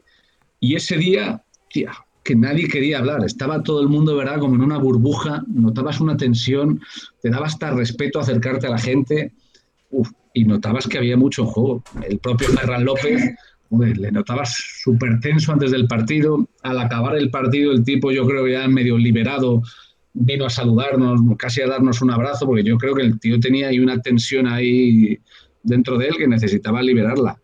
Eh, y ya digo que, que, creo que haríamos bien como liga en, en, vender el descenso mucho mejor. Pues es un drama y el drama forma parte del deporte. Y igual a los clubes de primeras pues no les gusta porque es más fácil que solo desciendan dos que no que haya pues eso un playoff, perdón, un playout, una final four por el descenso y haya más equipos implicados. Pero creo que el producto ganaría muchísimo en atractivo. Y es que ese partido, ese carrusel que hicimos con el descenso en juego, desde el punto de vista del espectador, a mí me pareció la hostia. Y, yo creo que hay que potenciarlo. Sí, ¿no? Porque además, em, aparte de nuestro partido, que condicionaba a todos los demás, eh, en el Andorra-Tenerife hay una canasta decisiva. O sea, eh, esa canasta, bueno, se iban a la prórroga, pero si gana Andorra, eh, Zaragoza era el que se, el que se iba, aunque ganara, se iba al, al pozo. Eso es. Por eso, bueno, pues me alegró que tomáramos la decisión como empresa, como televisión, de dar ese partido como partidazo, en lugar de un Real Madrid-Gran Canaria, con el Gran Canaria jugándose el playoff. ¿eh? El Gran Canaria se mete en playoff porque, porque UCAM, ¿cómo fue aquello? Porque UCAM pierde su partido. Eso es, eso es. Y me pareció la hostia. Me pareció la hostia desde el punto de vista del espectador ese drama por el descenso y bueno, yo soy consciente también de de que también, y lo hago como un ejercicio de autocrítica, que durante el año, bueno, pues hay algunos campos que deberíamos visitar más. Yo creo que este año, si no me equivoco, no hemos ido a Fuenlabrada, creo. No, no, no, no, te hemos visto por aquí. No me equivoco, ¿verdad? No, ni a este mí ni a mis compañeros de los sábados. No ha, habido, no ha habido bolsazo. No ha habido bolsos. Eh, Ferran López dio un abrazo. ¿El presidente del Burgos, Alberos, os manda arrodillaros? Eh, no, no, te diré que esa foto, que me parece una de las fotos de la temporada, eh, yo no la vi la imagen en directo. Estamos obviamente más pendientes de a ver qué pasaba en ese Andorra-Zaragoza, eh, medio contando ya lo que ocurría ahí. Y como formaba un poco de la, bueno, de la rutina habitual de los jugadores de Burgos ir a medio campo y entendía, o sea, en ningún momento fijé mi foco, puse el foco ahí a ver qué estaba pasando. Obviamente aluciné con, con la instantánea, la, foto dice muchísimo y yo creo luego el presidente, el, dueño del club pidió disculpas, pero bueno, pues la, la imagen queda ahí para siempre y es una de las fotos del año. ¿eh? Yo sí tengo curiosidad sobre tu trabajo. Claro, dices, se masca la tensión, estás ahí. Has dicho lo de las señoras en Fuenlabrada. ¿En qué campos habéis notado como que pues tienen seguramente van a tirar mucho de madridistas o de, o de culés en muchos campos? Bueno, en, el, en el Bues Arena hay una tensión ahí especial, eh, porque bueno, ellos hacen bien ¿no? en, considerar que se sientan en la misma mesa que Madrid y Barça y como piensan que vamos con el Madrid o piensan que vamos con los grandes, pues siempre, obviamente lo que nunca vas a ver en una afición, ya sea la del Fuenla o ya sea la del Madrid o la del Basconia, es que piensen que vamos con ellos. Siempre vamos con el rival, eso es así pero hostia, en el Buesa primero que son 12.000 espectadores, segundo es gente que vive muchísimo el básquet, es, la hostia vivir un partido allí. Era la, Copa del Rey, que a Granada no sé si fueron 2.000, victorianos cuando su equipo no estaba ni clasificado. Eh, y claro, pues cuando los partidos son calentitos, encima tenemos la grada, el fondo muy cerquita de nuestra posición, como que metro y medio a nuestra espalda, y entonces eh, se cuelan todo. Y ha habido situaciones de un final del partido, pues de, bueno, pues que aficionados te increpan o cuando a veces encima los empleados de seguridad del club no ponen todo de su parte para, para separar y hasta en algún caso se fomenta el enfrentamiento, pues, pues, puede ocurrir alguna desgracia. Obviamente no le vas a pedir a la gente que deje de vivir el deporte con pasión, con todo lo que implica, pero sí, hombre, que reflexionemos un poco sobre esto. que, el, que me, el, que me, conoce o el que entiende un poco de esto dice, pero, ¿de verdad crees que a Fran, a, mí o a quien sea, de verdad nos importa mucho que gane un equipo u otro? Yo lo que quiero es que haya partidazos y si hay siete prórrogas, mejor que si hay cinco. Y mi otra pregunta es, ¿has estado transmitiendo algún partido? Tú que dices que eres imparcial y dices, hostia, vaya robo le acaban de meter a este equipo porque lo estoy viendo aquí repetido. O sea, ¿cómo puedes comentar eso? ¿Tienes alguna frase como... No sé, yo no lo veo muy claro o esta toma no, no se aprecia, porque eso decir mucho. Lo de esta toma no se aprecia cuando es claramente bueno, claramente, según tu opinión, seguramente. Yo, a ver, lo que no hago es, es utilizar, no sé, eh, frases rotundas porque no deja de ser mi opinión. Yo no puedo decir esto es 100% falta, no deja de ser mi criterio. Puedes decir, está pitando como yo. Esa, me gusta, Calate. como, los árbitros de la Liga de Fuenlabrada. Me, me gusta esa frase, me la, esa sí me la voy a apuntar en una libreta, Iván. Eh, pero es que eh, me ocurrió, por ejemplo, el año pasado, ¿no? Eliminatoria entre Vasconia y Valencia, cuartos de final, primer partido. El Valencia gana porque, entre otras cosas, en el final del partido, Guillem Vives le roba el balón a Pierre Henry y eso le impide a Pierre Henry jugarse la última bola con la que podría haber ganado el partido. Nosotros, en ese momento, en directo nos pilla en el fondo contrario, porque la canasta en la que sucede esto es la contraria, o sea, estamos muy lejos y de espaldas a la acción, o mejor dicho, los jugadores de espaldas a nosotros, y encima tardamos en emitir la repe 3 minutos y 54 segundos. Una cifra que no olvidaré nunca porque, hostia, pues a mí me, me dolió que tardamos tanto en emitir eso. Claro, acaba el partido, celebración porque el Valencia ha ganado, enseguida tienes al entrenador del equipo perdedor, después el, ganador, después tienes al jugador y ya luego, al final pasan casi cuatro minutos y, em, y emitimos las primeras repes de esa jugada polémica final. Llegas a, esos cuatro minutos, nosotros tenemos una intercom, un botón ahí donde yo estoy en contacto con los realizadores. Yo estaba pidiendo que emitiéramos cuanto antes la, la repe polémica, porque me parecía que, coño, eso había que contarlo, a ver qué había pasado. Nosotros no habíamos visto qué había ocurrido en esa acción. Pero bueno, llegas ya después de casi cuatro minutos, pues, bueno, desesperado y diciendo, joder, aquí hay que hacer un, un análisis, una valoración rápida ya de si ha habido falta o no ha habido falta. Y la primera RP que vemos no es la mejor de todas. Y parece visualmente como que Guillem Vives le está robando el balón con el hombro a Pierre Henry. Pues esa frase todavía me la recuerdan en Vitoria, que yo dije que Guillem Vives le roba el balón con el hombro a Pierre Henry. ¿Qué ocurre con las tres siguientes repeticiones? Que se ve claramente que es falta. Pero ahí ya ha tomado la palabra mi compañero Sitafa. Y entonces ya es Sitafa el que dice, no, pero en esta vemos que hay contacto y que hay falta pero ya Fran ha hablado, ya ha emitido su juicio y ya da igual que luego Fran por encima de la voz de Sabana diga, sí, sí, es verdad, porque el clip, el clip que algún cachondo guarda en Twitter es el de la roba con el hombro. Bueno, pues, eh, yo obviamente yo soy consciente de que me equivoqué, primero, eh, por tener esa precipitación a la hora de emitir un juicio y segundo, porque no esperé, como digo, a ver si el, resto de repeticiones, esa frase que tanto te gusta a ti, Rubén, de esta toma no se aprecia bien, pues es que en aquella toma no se apreciaba bien. Y yo debería haber esperado a la siguiente o a las siguientes dos tomas posteriores. Bueno, pero que algún partido digas, joder, un robo escandaloso, pues seguramente que los hemos vivido, pero también te digo que así lo veo yo. Yo creo que no, yo doy mis opiniones, me equivocaré o acertaré, pero no, no considero que yo me esconda. Lo que no hago, obviamente, es ser muy rotundo porque puedo estar equivocado y al final no es, solo mi opinión. Y eres consciente de que estás generando opinión con lo que dices en televisión. Tampoco puedes dar frases absolutas como si fueras el, dueño de la verdad. La, frase que nunca se dijo en directo fue ir a campo atrás, ¿eh?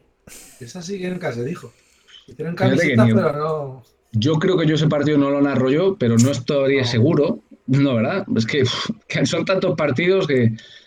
Eh, pero el tapón ilegal, ¿puede ser que estuvieras tú en esa final de la No, no, no. Yo, ¿Esa fue de Copa o fue de ACB? Fue de Liga. No, pues no. Esa, de no, esa es de Copa. Eso es Copa. Eso es Copa. No, no, tampoco. Tampoco. Esa también fue muy buena, ¿eh? Claro, pues eso, igual, claro, cuando luego ves una repetición en, slow motion, ¿no? A, alta velocidad, es decir, súper despacito, frame a frame, pues ahí ves lo que ha ocurrido, pero... Pero tuvieron el instant replay y lo podían estar mirando tranquilamente. Pasa que pusieron la toma mala a mí me encanta ¿eh? que se peleen entre ellos. Madrid, Barça, ahí se critiquen, nos robáis, nos robáis más vosotros. No sé qué, me encanta a mí eso. ¿eh? Yo lo disfruto desde fuera. Sí, sí, no, bueno, pues también pasa con la televisión, que se piensan que vamos con el rival. Entonces, bueno, creo que hemos entrado ya en una dinámica, en un círculo ya de, toxicidad que. Es normal, Frank. La sí, hombre, pero que haya un poco de eso. que haya un poco de eso me parece sano pero que, joder, no haya un poco de sentido común al final del todo esto, de digas, está haciendo su trabajo lo mejor que sabe y la televisión no va ni con el Madrid ni con el Barça, la televisión va con el producto. Pero tú eres de baloncesto. Ahora estamos viendo, el otro día es que me hizo gracia porque sacaron una imagen en la, Liga antes y ponía quién ganará este año la Liga, ¿no? Y tú veías los años anteriores y era Barça Madrid, Barça Madrid, Barça Madrid, Valencia, Barça Madrid, Barça Madrid, Barça Madrid. Eh, Copa de Rey, final siempre la misma, tal. Al final yo creo que la gente se, cansa, se carga. Y dice, lo entiendo. a mí me hubiera encantado que... la final de Copa hubiera sido un Manresa UCAM Murcia, ¿sabes? Por ponerte un ejemplo cualquiera. Por, por, lo que tú dices, o me encantaría que un año el campeón de liga pues fuera el Lenovo Tenerife. o, el Fuenlabrada, o el, o el Murcia, o, Por, variar, estoy de acuerdo. Pero, uff, en el estado actual de las cosas es, complicado. ¿eh? Una temporada tan larga, meterle mano al Barça o al Madrid, yo lo veo, lo veo complicado. Pero, ¿qué haces ante eso? ¿Pones un límite salarial como en la NBA? ¿Le interesa al Madrid y al Barça jugar en una liga en la que haya un límite salarial? ¿Sería viable la Liga CB sin un Madrid y sin un Barça? Viable, claro que sería, pero sería perjudicial. Esto yo que lo escucho muchas veces, que no sé si sois de esa opinión. De vez en cuando te llega en Twitter la típica de, pues que se vayan, que se vayan de la CB. yo creo que la presencia de Madrid y de Barça en la CB es, es positiva para ellos y para, el, para la propia liga. Yo quitaba que los clubes deficitarios pudieran fichar. ¿Y quién decide eso? ¿La propia CB? Es que como lo veo en el fútbol más y en el baloncesto también, que siempre los dos grandes siempre acaban debiendo mucha pasta. Vale, ¿y qué es, qué es, deficitario? Deficitario es coger pasta del fútbol. ¿Y qué diferencia coger pasta del fútbol a coger pasta de un mecenas que es el que pone dinero para que el club sea viable? Porque al final yo quiero que la liga sea sana y no se convierta como una liga de fútbol. Al final el deporte que amo, quiero que sea de las aficiones como es la Copa del Rey y me gusta que equipos como el Manresa hagan cábalas con su, con su salario, con su presupuesto y consiga hacer un equipo competitivo y veamos como a Moneque, grandes jugadores que, que no tenga que ver sufrir al Fuerla siempre lo mismo y que estos equipos siempre estén igual y que tú digas, joder, mira lo del Barça, es que antes de que acabara la liga ya traían a Veseli y ya sabes que, que, te van a pagar más que el tres presupuestos del fútbol. Está claro que tiene mucho más mérito lo que ha hecho Baxi Manresa este año que lo que ha hecho el Real Madrid. para mí eso es indudable, vamos, no tengo ninguna duda. Pero que es complicado cambiar esa realidad y a mí eso es una de las cosas que me apasionan de la NBA y es una de las grandes virtudes y es porque uno de los motivos por los cuales el negocio funciona también, porque los Philadelphia 76ers hace siete años eran el peor equipo de la liga, seis años, no lo sé cuándo. Vamos, no estoy exagerando, el peor, que si estaban tanqueando, que si tal. Y ahora pues uno de los grandes proyectos para hacerse con el anillo. Y ahí el límite salarial y el sistema de draft es un acierto. El mejor proyecto era Iverson con Mutombo y con Eric Snow, que no pudimos Vaya obreros, ¿eh? vaya, vaya Iverson rodeado de obreros llegando a la final de la NBA. Era muy de Iverson, ellos fue mi jugador, ¿eh? Con el que yo Te pinta ser más de, de, Mutombo, la verdad. Te pinta ser más de. ¿Cómo se llamaba? Había un 4 Tyron. ¿Tyron qué? Uf. ¿Cómo era? Aquel, un 4 ahí picapedrero que tenían ahí. ¿Cómo se llamaba ese tío? Me acordaré. Le llamaban Tyron Fermoso, jugaba en la Liga podría Perfectamente, podría Decían ser. Decían que iba que iba para 2.04, pero se quedó en 1.84. Era Iverson, jugaba con Aaron McKee ahí saliendo desde el banquillo y tal. Recuerda Mutombo, pero había ahí un 4 que era, de verdad, un, especialista del ladrillo. El amigo J estaba levantando la mano, se lo digo a los oyentes del podcast porque no lo estáis viendo. Nada, estaba realmente desde hace un rato ya, pero estaba Rubén hablando de lo de Madrid-Barça y mi pregunta iba por ahí pero ahora más que hacer una pregunta voy a dar mi opinión, porque ya se han ido tratando todos los temas sobre los que quería... No te, no te han dejado hablar estos tíos, es verdad. No, no, sí, yo encantado. Rubén es nuestra principal arma de merchandising. Ya que no tenemos patrocinador, pues hombre, al menos alguien que haga preguntas polémicas. que, claro. que mm, mi opinión respecto a este tema simplemente es, es obvio que Madrid vas a traer la amplia mayoría de, de espectadores pero no aficionados. Esa es mi opinión. Y, por ejemplo, el Palacio de los Deportes toda la temporada presenta eh, afluencias muy pobres, pero en la final el otro día en el cuarto partido estaba petado.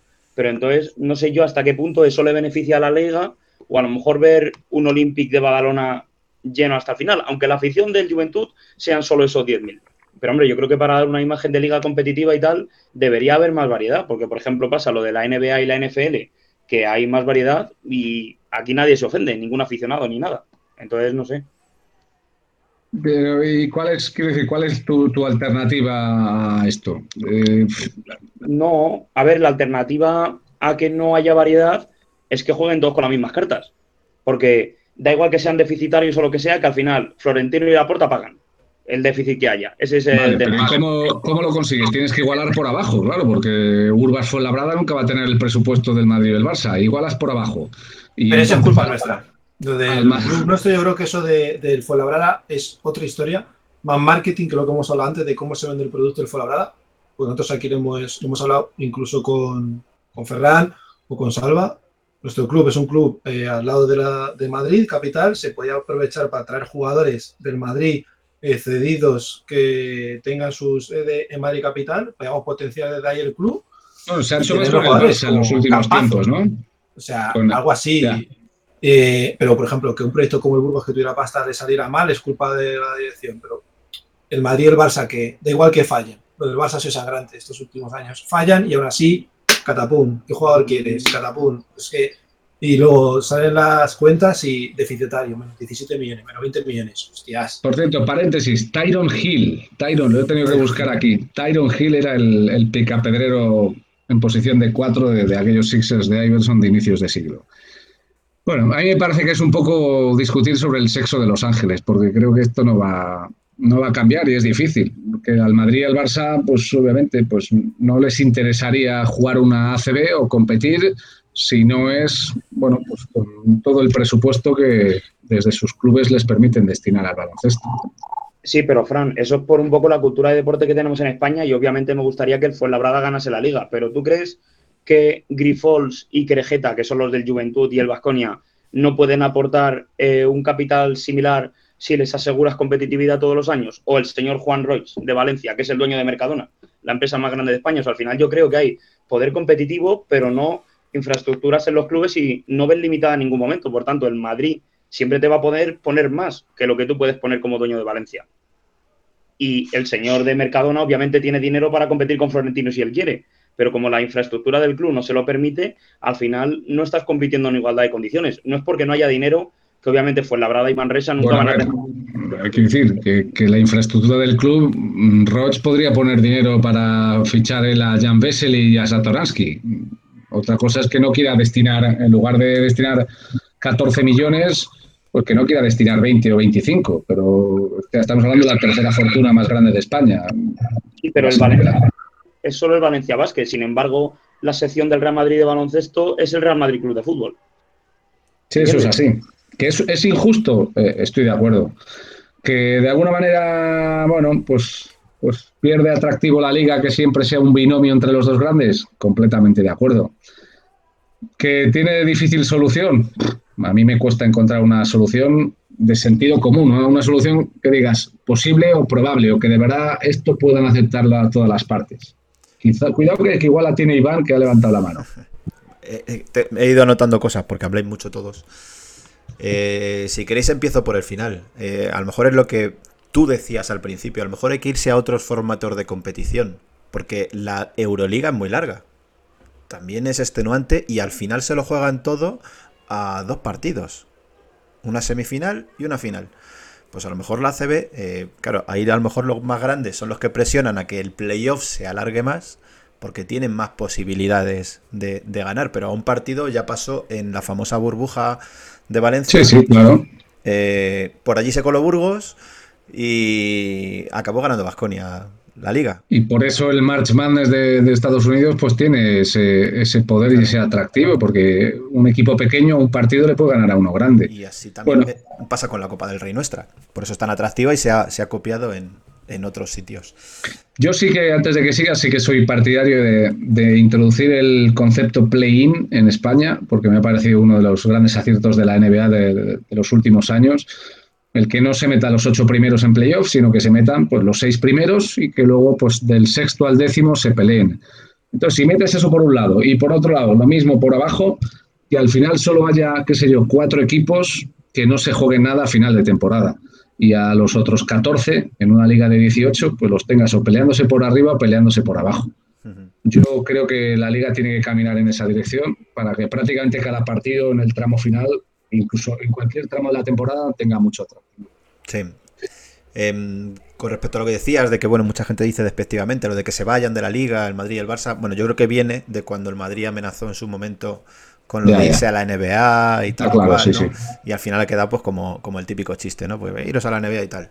Le iba a decir a Jota también, eh, iba a hacer de abogado del diablo con respecto a lo de que el Wizzing había tenido poca afluencia durante la temporada y es por la política, eh, según tengo entendido, que ha tenido el Real Madrid con el tema de abonos y demás, por el tema de aforo, etcétera, con el, tema de la pandemia. Ha tenido una política diferente a la de otros clubes, aparte de poner unos precios para mí desorbitados. Incluso en la final los precios han sido una, una brutalidad. Y que bueno, que decía Fran lo de igualar por abajo, a lo mejor el problema, y como bien ha dicho Rubén, está en el presupuesto de los de abajo, que no tienen las herramientas o las capacidades de conseguir incrementar esos presupuestos a base de patrocinios, etcétera, etcétera. Si el Fuenlabrada no tuviera que andar mendigando eh, todas las temporadas por ahí a ver quién le pone algo en la camiseta y tuviéramos algún apoyo más importante, porque no es solo Madrid y Balsa, hay algún cabildo por ahí que también suelta pasta a fondo perdido yo creo que también algo interesante sería que hubiera unos límites, unas fechas límites para poder fichar, salvo, lesiones graves y que puedas cambiar una pieza por otra. No puede ser que a Burgos le salió mal, pero que a una semana vista de acabar la liga te anden metiendo jugadores nuevos. Eso para mí, y es algo que también se dice mucho, desengancha al, aficionado casi casual, ¿no? Y también mucho del fiel, que de una temporada a otra no conoces a la, a la plantilla entera. Eso está claro. Eso está claro que la fidelización del espectador no puede llegar si te cambia la plantilla entera, te cambia el nombre del equipo de una temporada a otra, la camiseta, te cambia todo, el entrenador. Eh, has tocado, no sé, has tocado muchos palos, ¿no? sí, me, he puesto en un momento, pim pam, pim pam, pero es que a ver, está claro que la estructura de muchos clubes de los pequeños de ACB es una estructura muy amateur o una estructura muy pequeñita, eso es así. Eh, en los tiempos en los que vivimos, pues entiendo que no será fácil encontrar patrocinadores. No se trata de vivir de dinero público, pero yo creo que el Cabildo en este caso hace muy bien en apoyar a sus equipos canarios, porque al final están, bueno, pues, potenciando la marca Canarias en el resto de España. No sé qué dinero le da el Ayuntamiento de Fuenlabrada al Fuenlabrada, pero con todos los respetos, pues ¿qué nombre tendría Fuenlabrada en el deporte si no fuera por el equipo de baloncesto? Estamos hablando seguro de buenos atletas o tal, o el equipo de fútbol ha tenido años buenos. mismo te digo de cara al no, No, es, la imagen. Está claro que la imagen de, de Fuenlabrada a nivel nacional viene por el baloncesto, sobre todo. Claro, eh, y entiendo que solo tiene que valorar un ayuntamiento. Ayudas también del Estado a, clubes deportivos, pero al final el dinero tiene que venir de, instituciones privadas y tiene que ser dinero privado. Bueno, es, son tiempos jodidos y, y es verdad que las estructuras un poco semiprofesionales en algunos aspectos de algunos clubes no ayudan, pero es fácil decirlo desde aquí.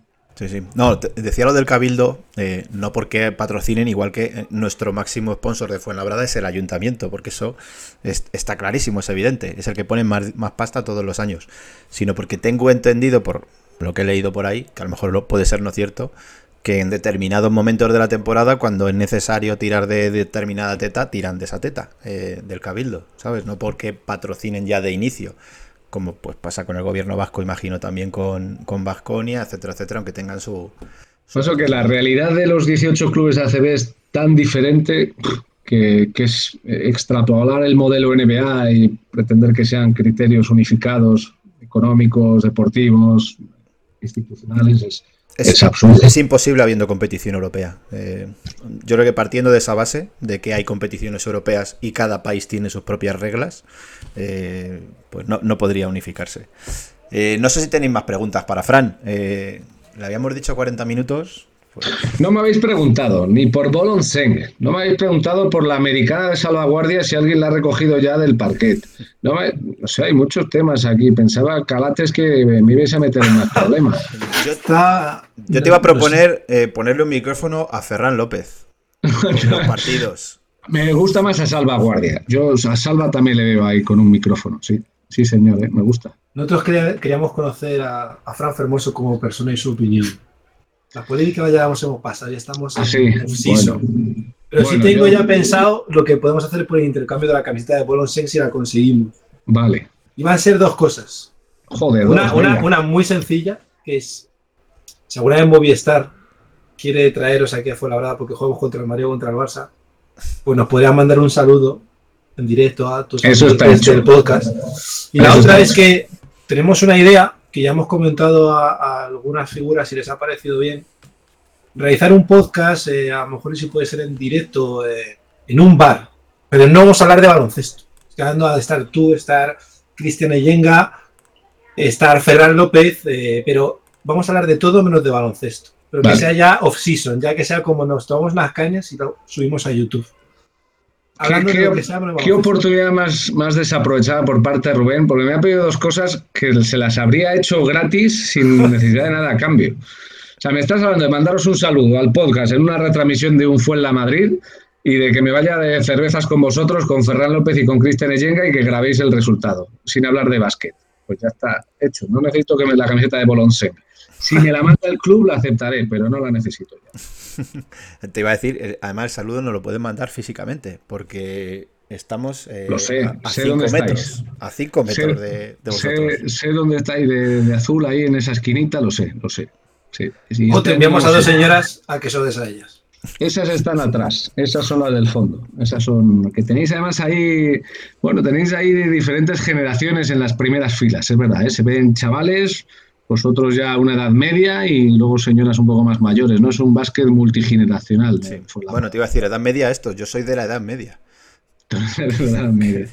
¿Cuál crees que es la media edad del fan de baloncesto ahora mismo? ¿Crees que estamos creciendo o está elevada? Es elevada, es elevada. Intentar llegar a ese público. Del fan de ACB. Yo creo sobre eso que claro que hay que intentar llegar al público joven, pero sin perder el respeto al aficionado de toda la vida.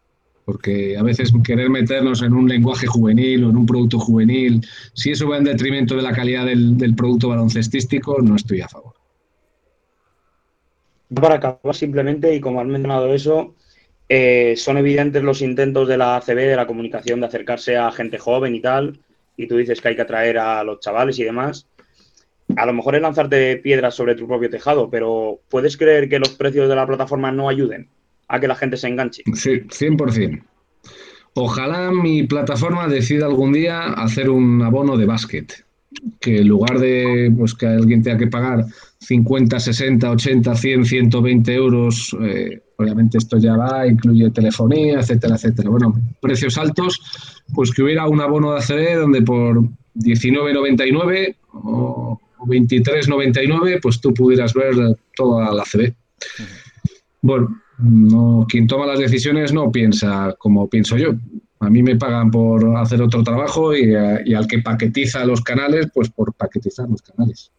Eh, soy consciente también de que hay otros deportes un poco más minoritarios que igual no tendrían salida si no los incluyes junto con, bueno, deportes más importantes como el básquet, la CB, la NBA, etcétera, etcétera.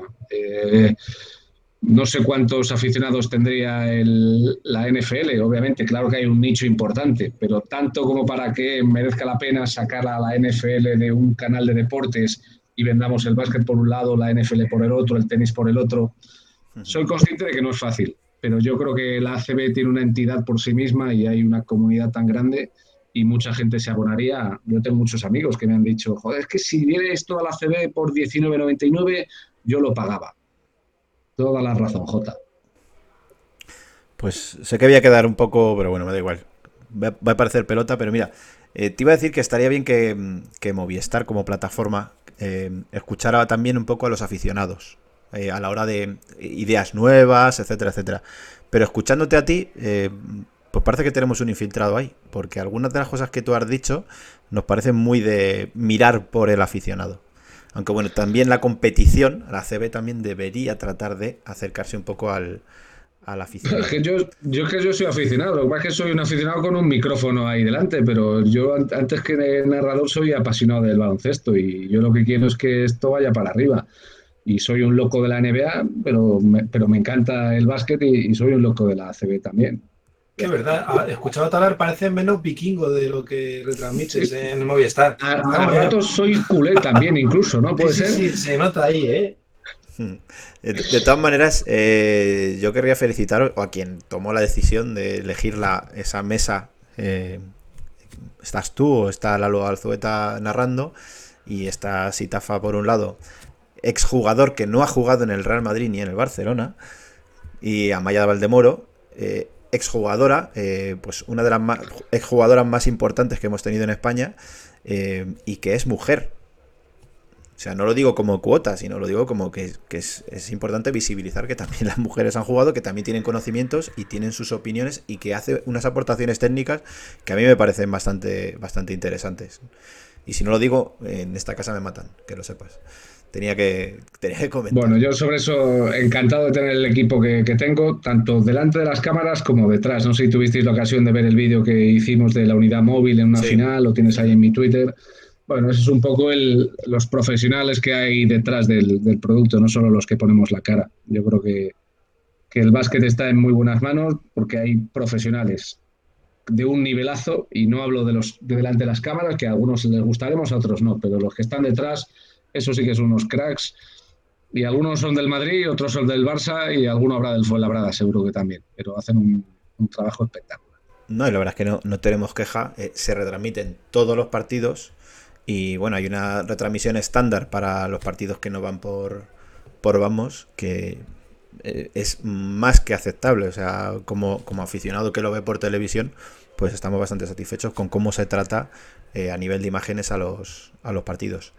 Eh, seguimos, seguimos trabajando en ello. Antes de que me despidas, porque no sé si lo escucha o no lo escucha, pero desde aquí, porque espero que pague luego unas cervezas él, decir que gran fichaje el del Fuenlabrada con el señor José Luis Pichel como entrenador ayudante. No solo porque es amigo, sino porque me parece un fenómeno, uno de los mejores entrenadores de cantera que hay en Madrid. De salvaguardia no voy a hablar porque es un crack y lo sabéis todos. Eh, todo un personaje, eh, pero un crack. Una cosa no quita la otra. Pero Pichel no es tan conocido, yo creo, por el gran aficionado y, debería saber Fuenlabrada el pedazo de entrenador ayudante que tiene ahí en ese banquillo. Estuvo en el podcast, lo escuchas siempre. ¿Ah, sí? sí. Y, y él también está invitado en lo de las cervezas. Le he preguntado, así, ah, bueno, entonces me pensaré si, si, voy. Mira, le he preguntado antes, le he dicho, digo, Pichelo, voy a ir al podcast de esta gente.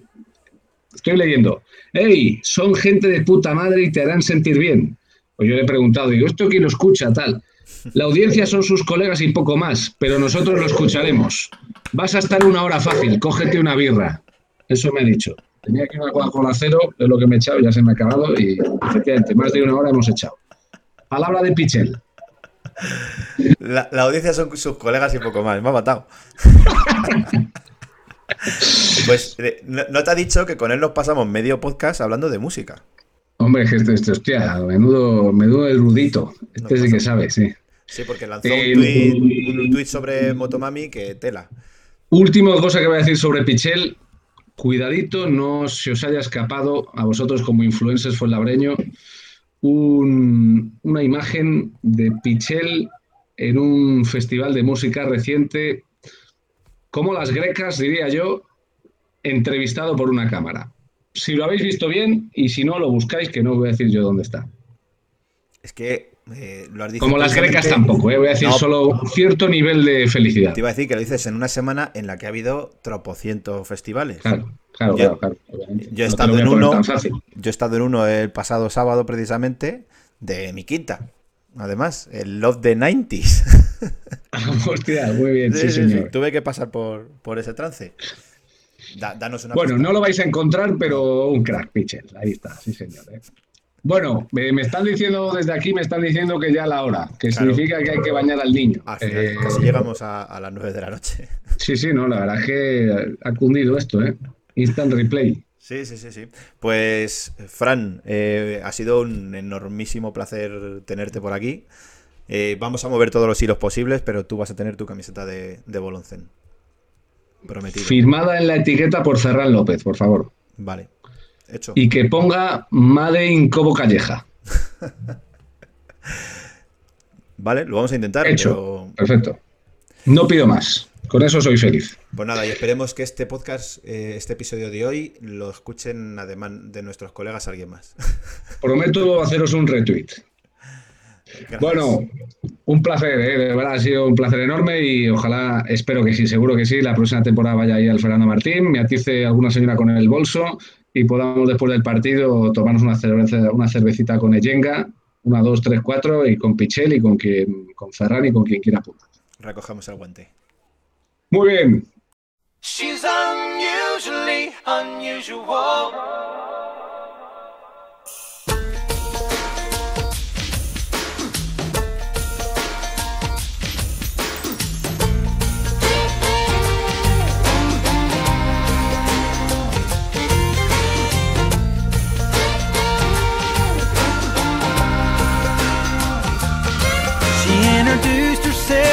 Amy.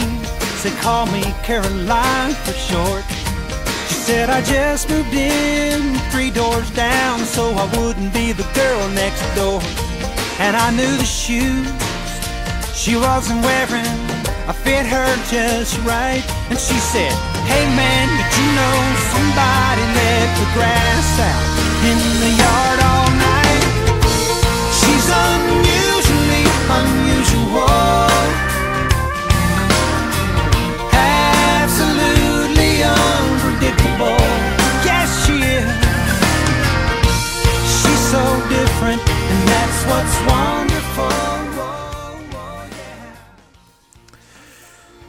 Bueno, pues Fran Fermoso. Eh, es que creo que no lo habíamos dicho en antena. Eh, nos preguntaba antes de la entrevista de cuánto iba a durar y le he dicho que, bueno, que sin mentirle que unos 40 minutos. Y ya habéis visto que nos hemos ido casi al doble. Pero había mucho que, hablar con él. Bueno, pues nos vamos a ir de vacaciones. Bueno, algunos nos vamos de vacaciones, otros os queda todavía algo por sufrir, ¿verdad, Rubén? Sí, bueno, pero ya se han ido los niños, ya solamente queda recoger el cole. Pues y, acabar de sacar adelante una posición. yo ya probé mi posición. Esto es el proceso de los profesores que tenemos que seguir para conseguir una plaza. Yo ya probé lo que tenía que probar.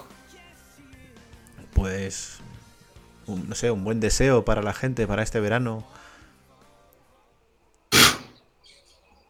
No. No, ya lo cumplimos todo con la salvación, con el Burgos que descansen, que disfruten, que se olviden de, las noticias deportivas relacionadas con el Fuenla, porque a lo mejor te hacen una cuenta atrás durante 12 horas del día para luego ponerte un meme de los Simpsons, que es muy gracioso. La verdad es que fue muy, muy gracioso. Yo me reí, todavía me sigo riendo, me ha encantado. La verdad. es que no sé qué queréis que os diga.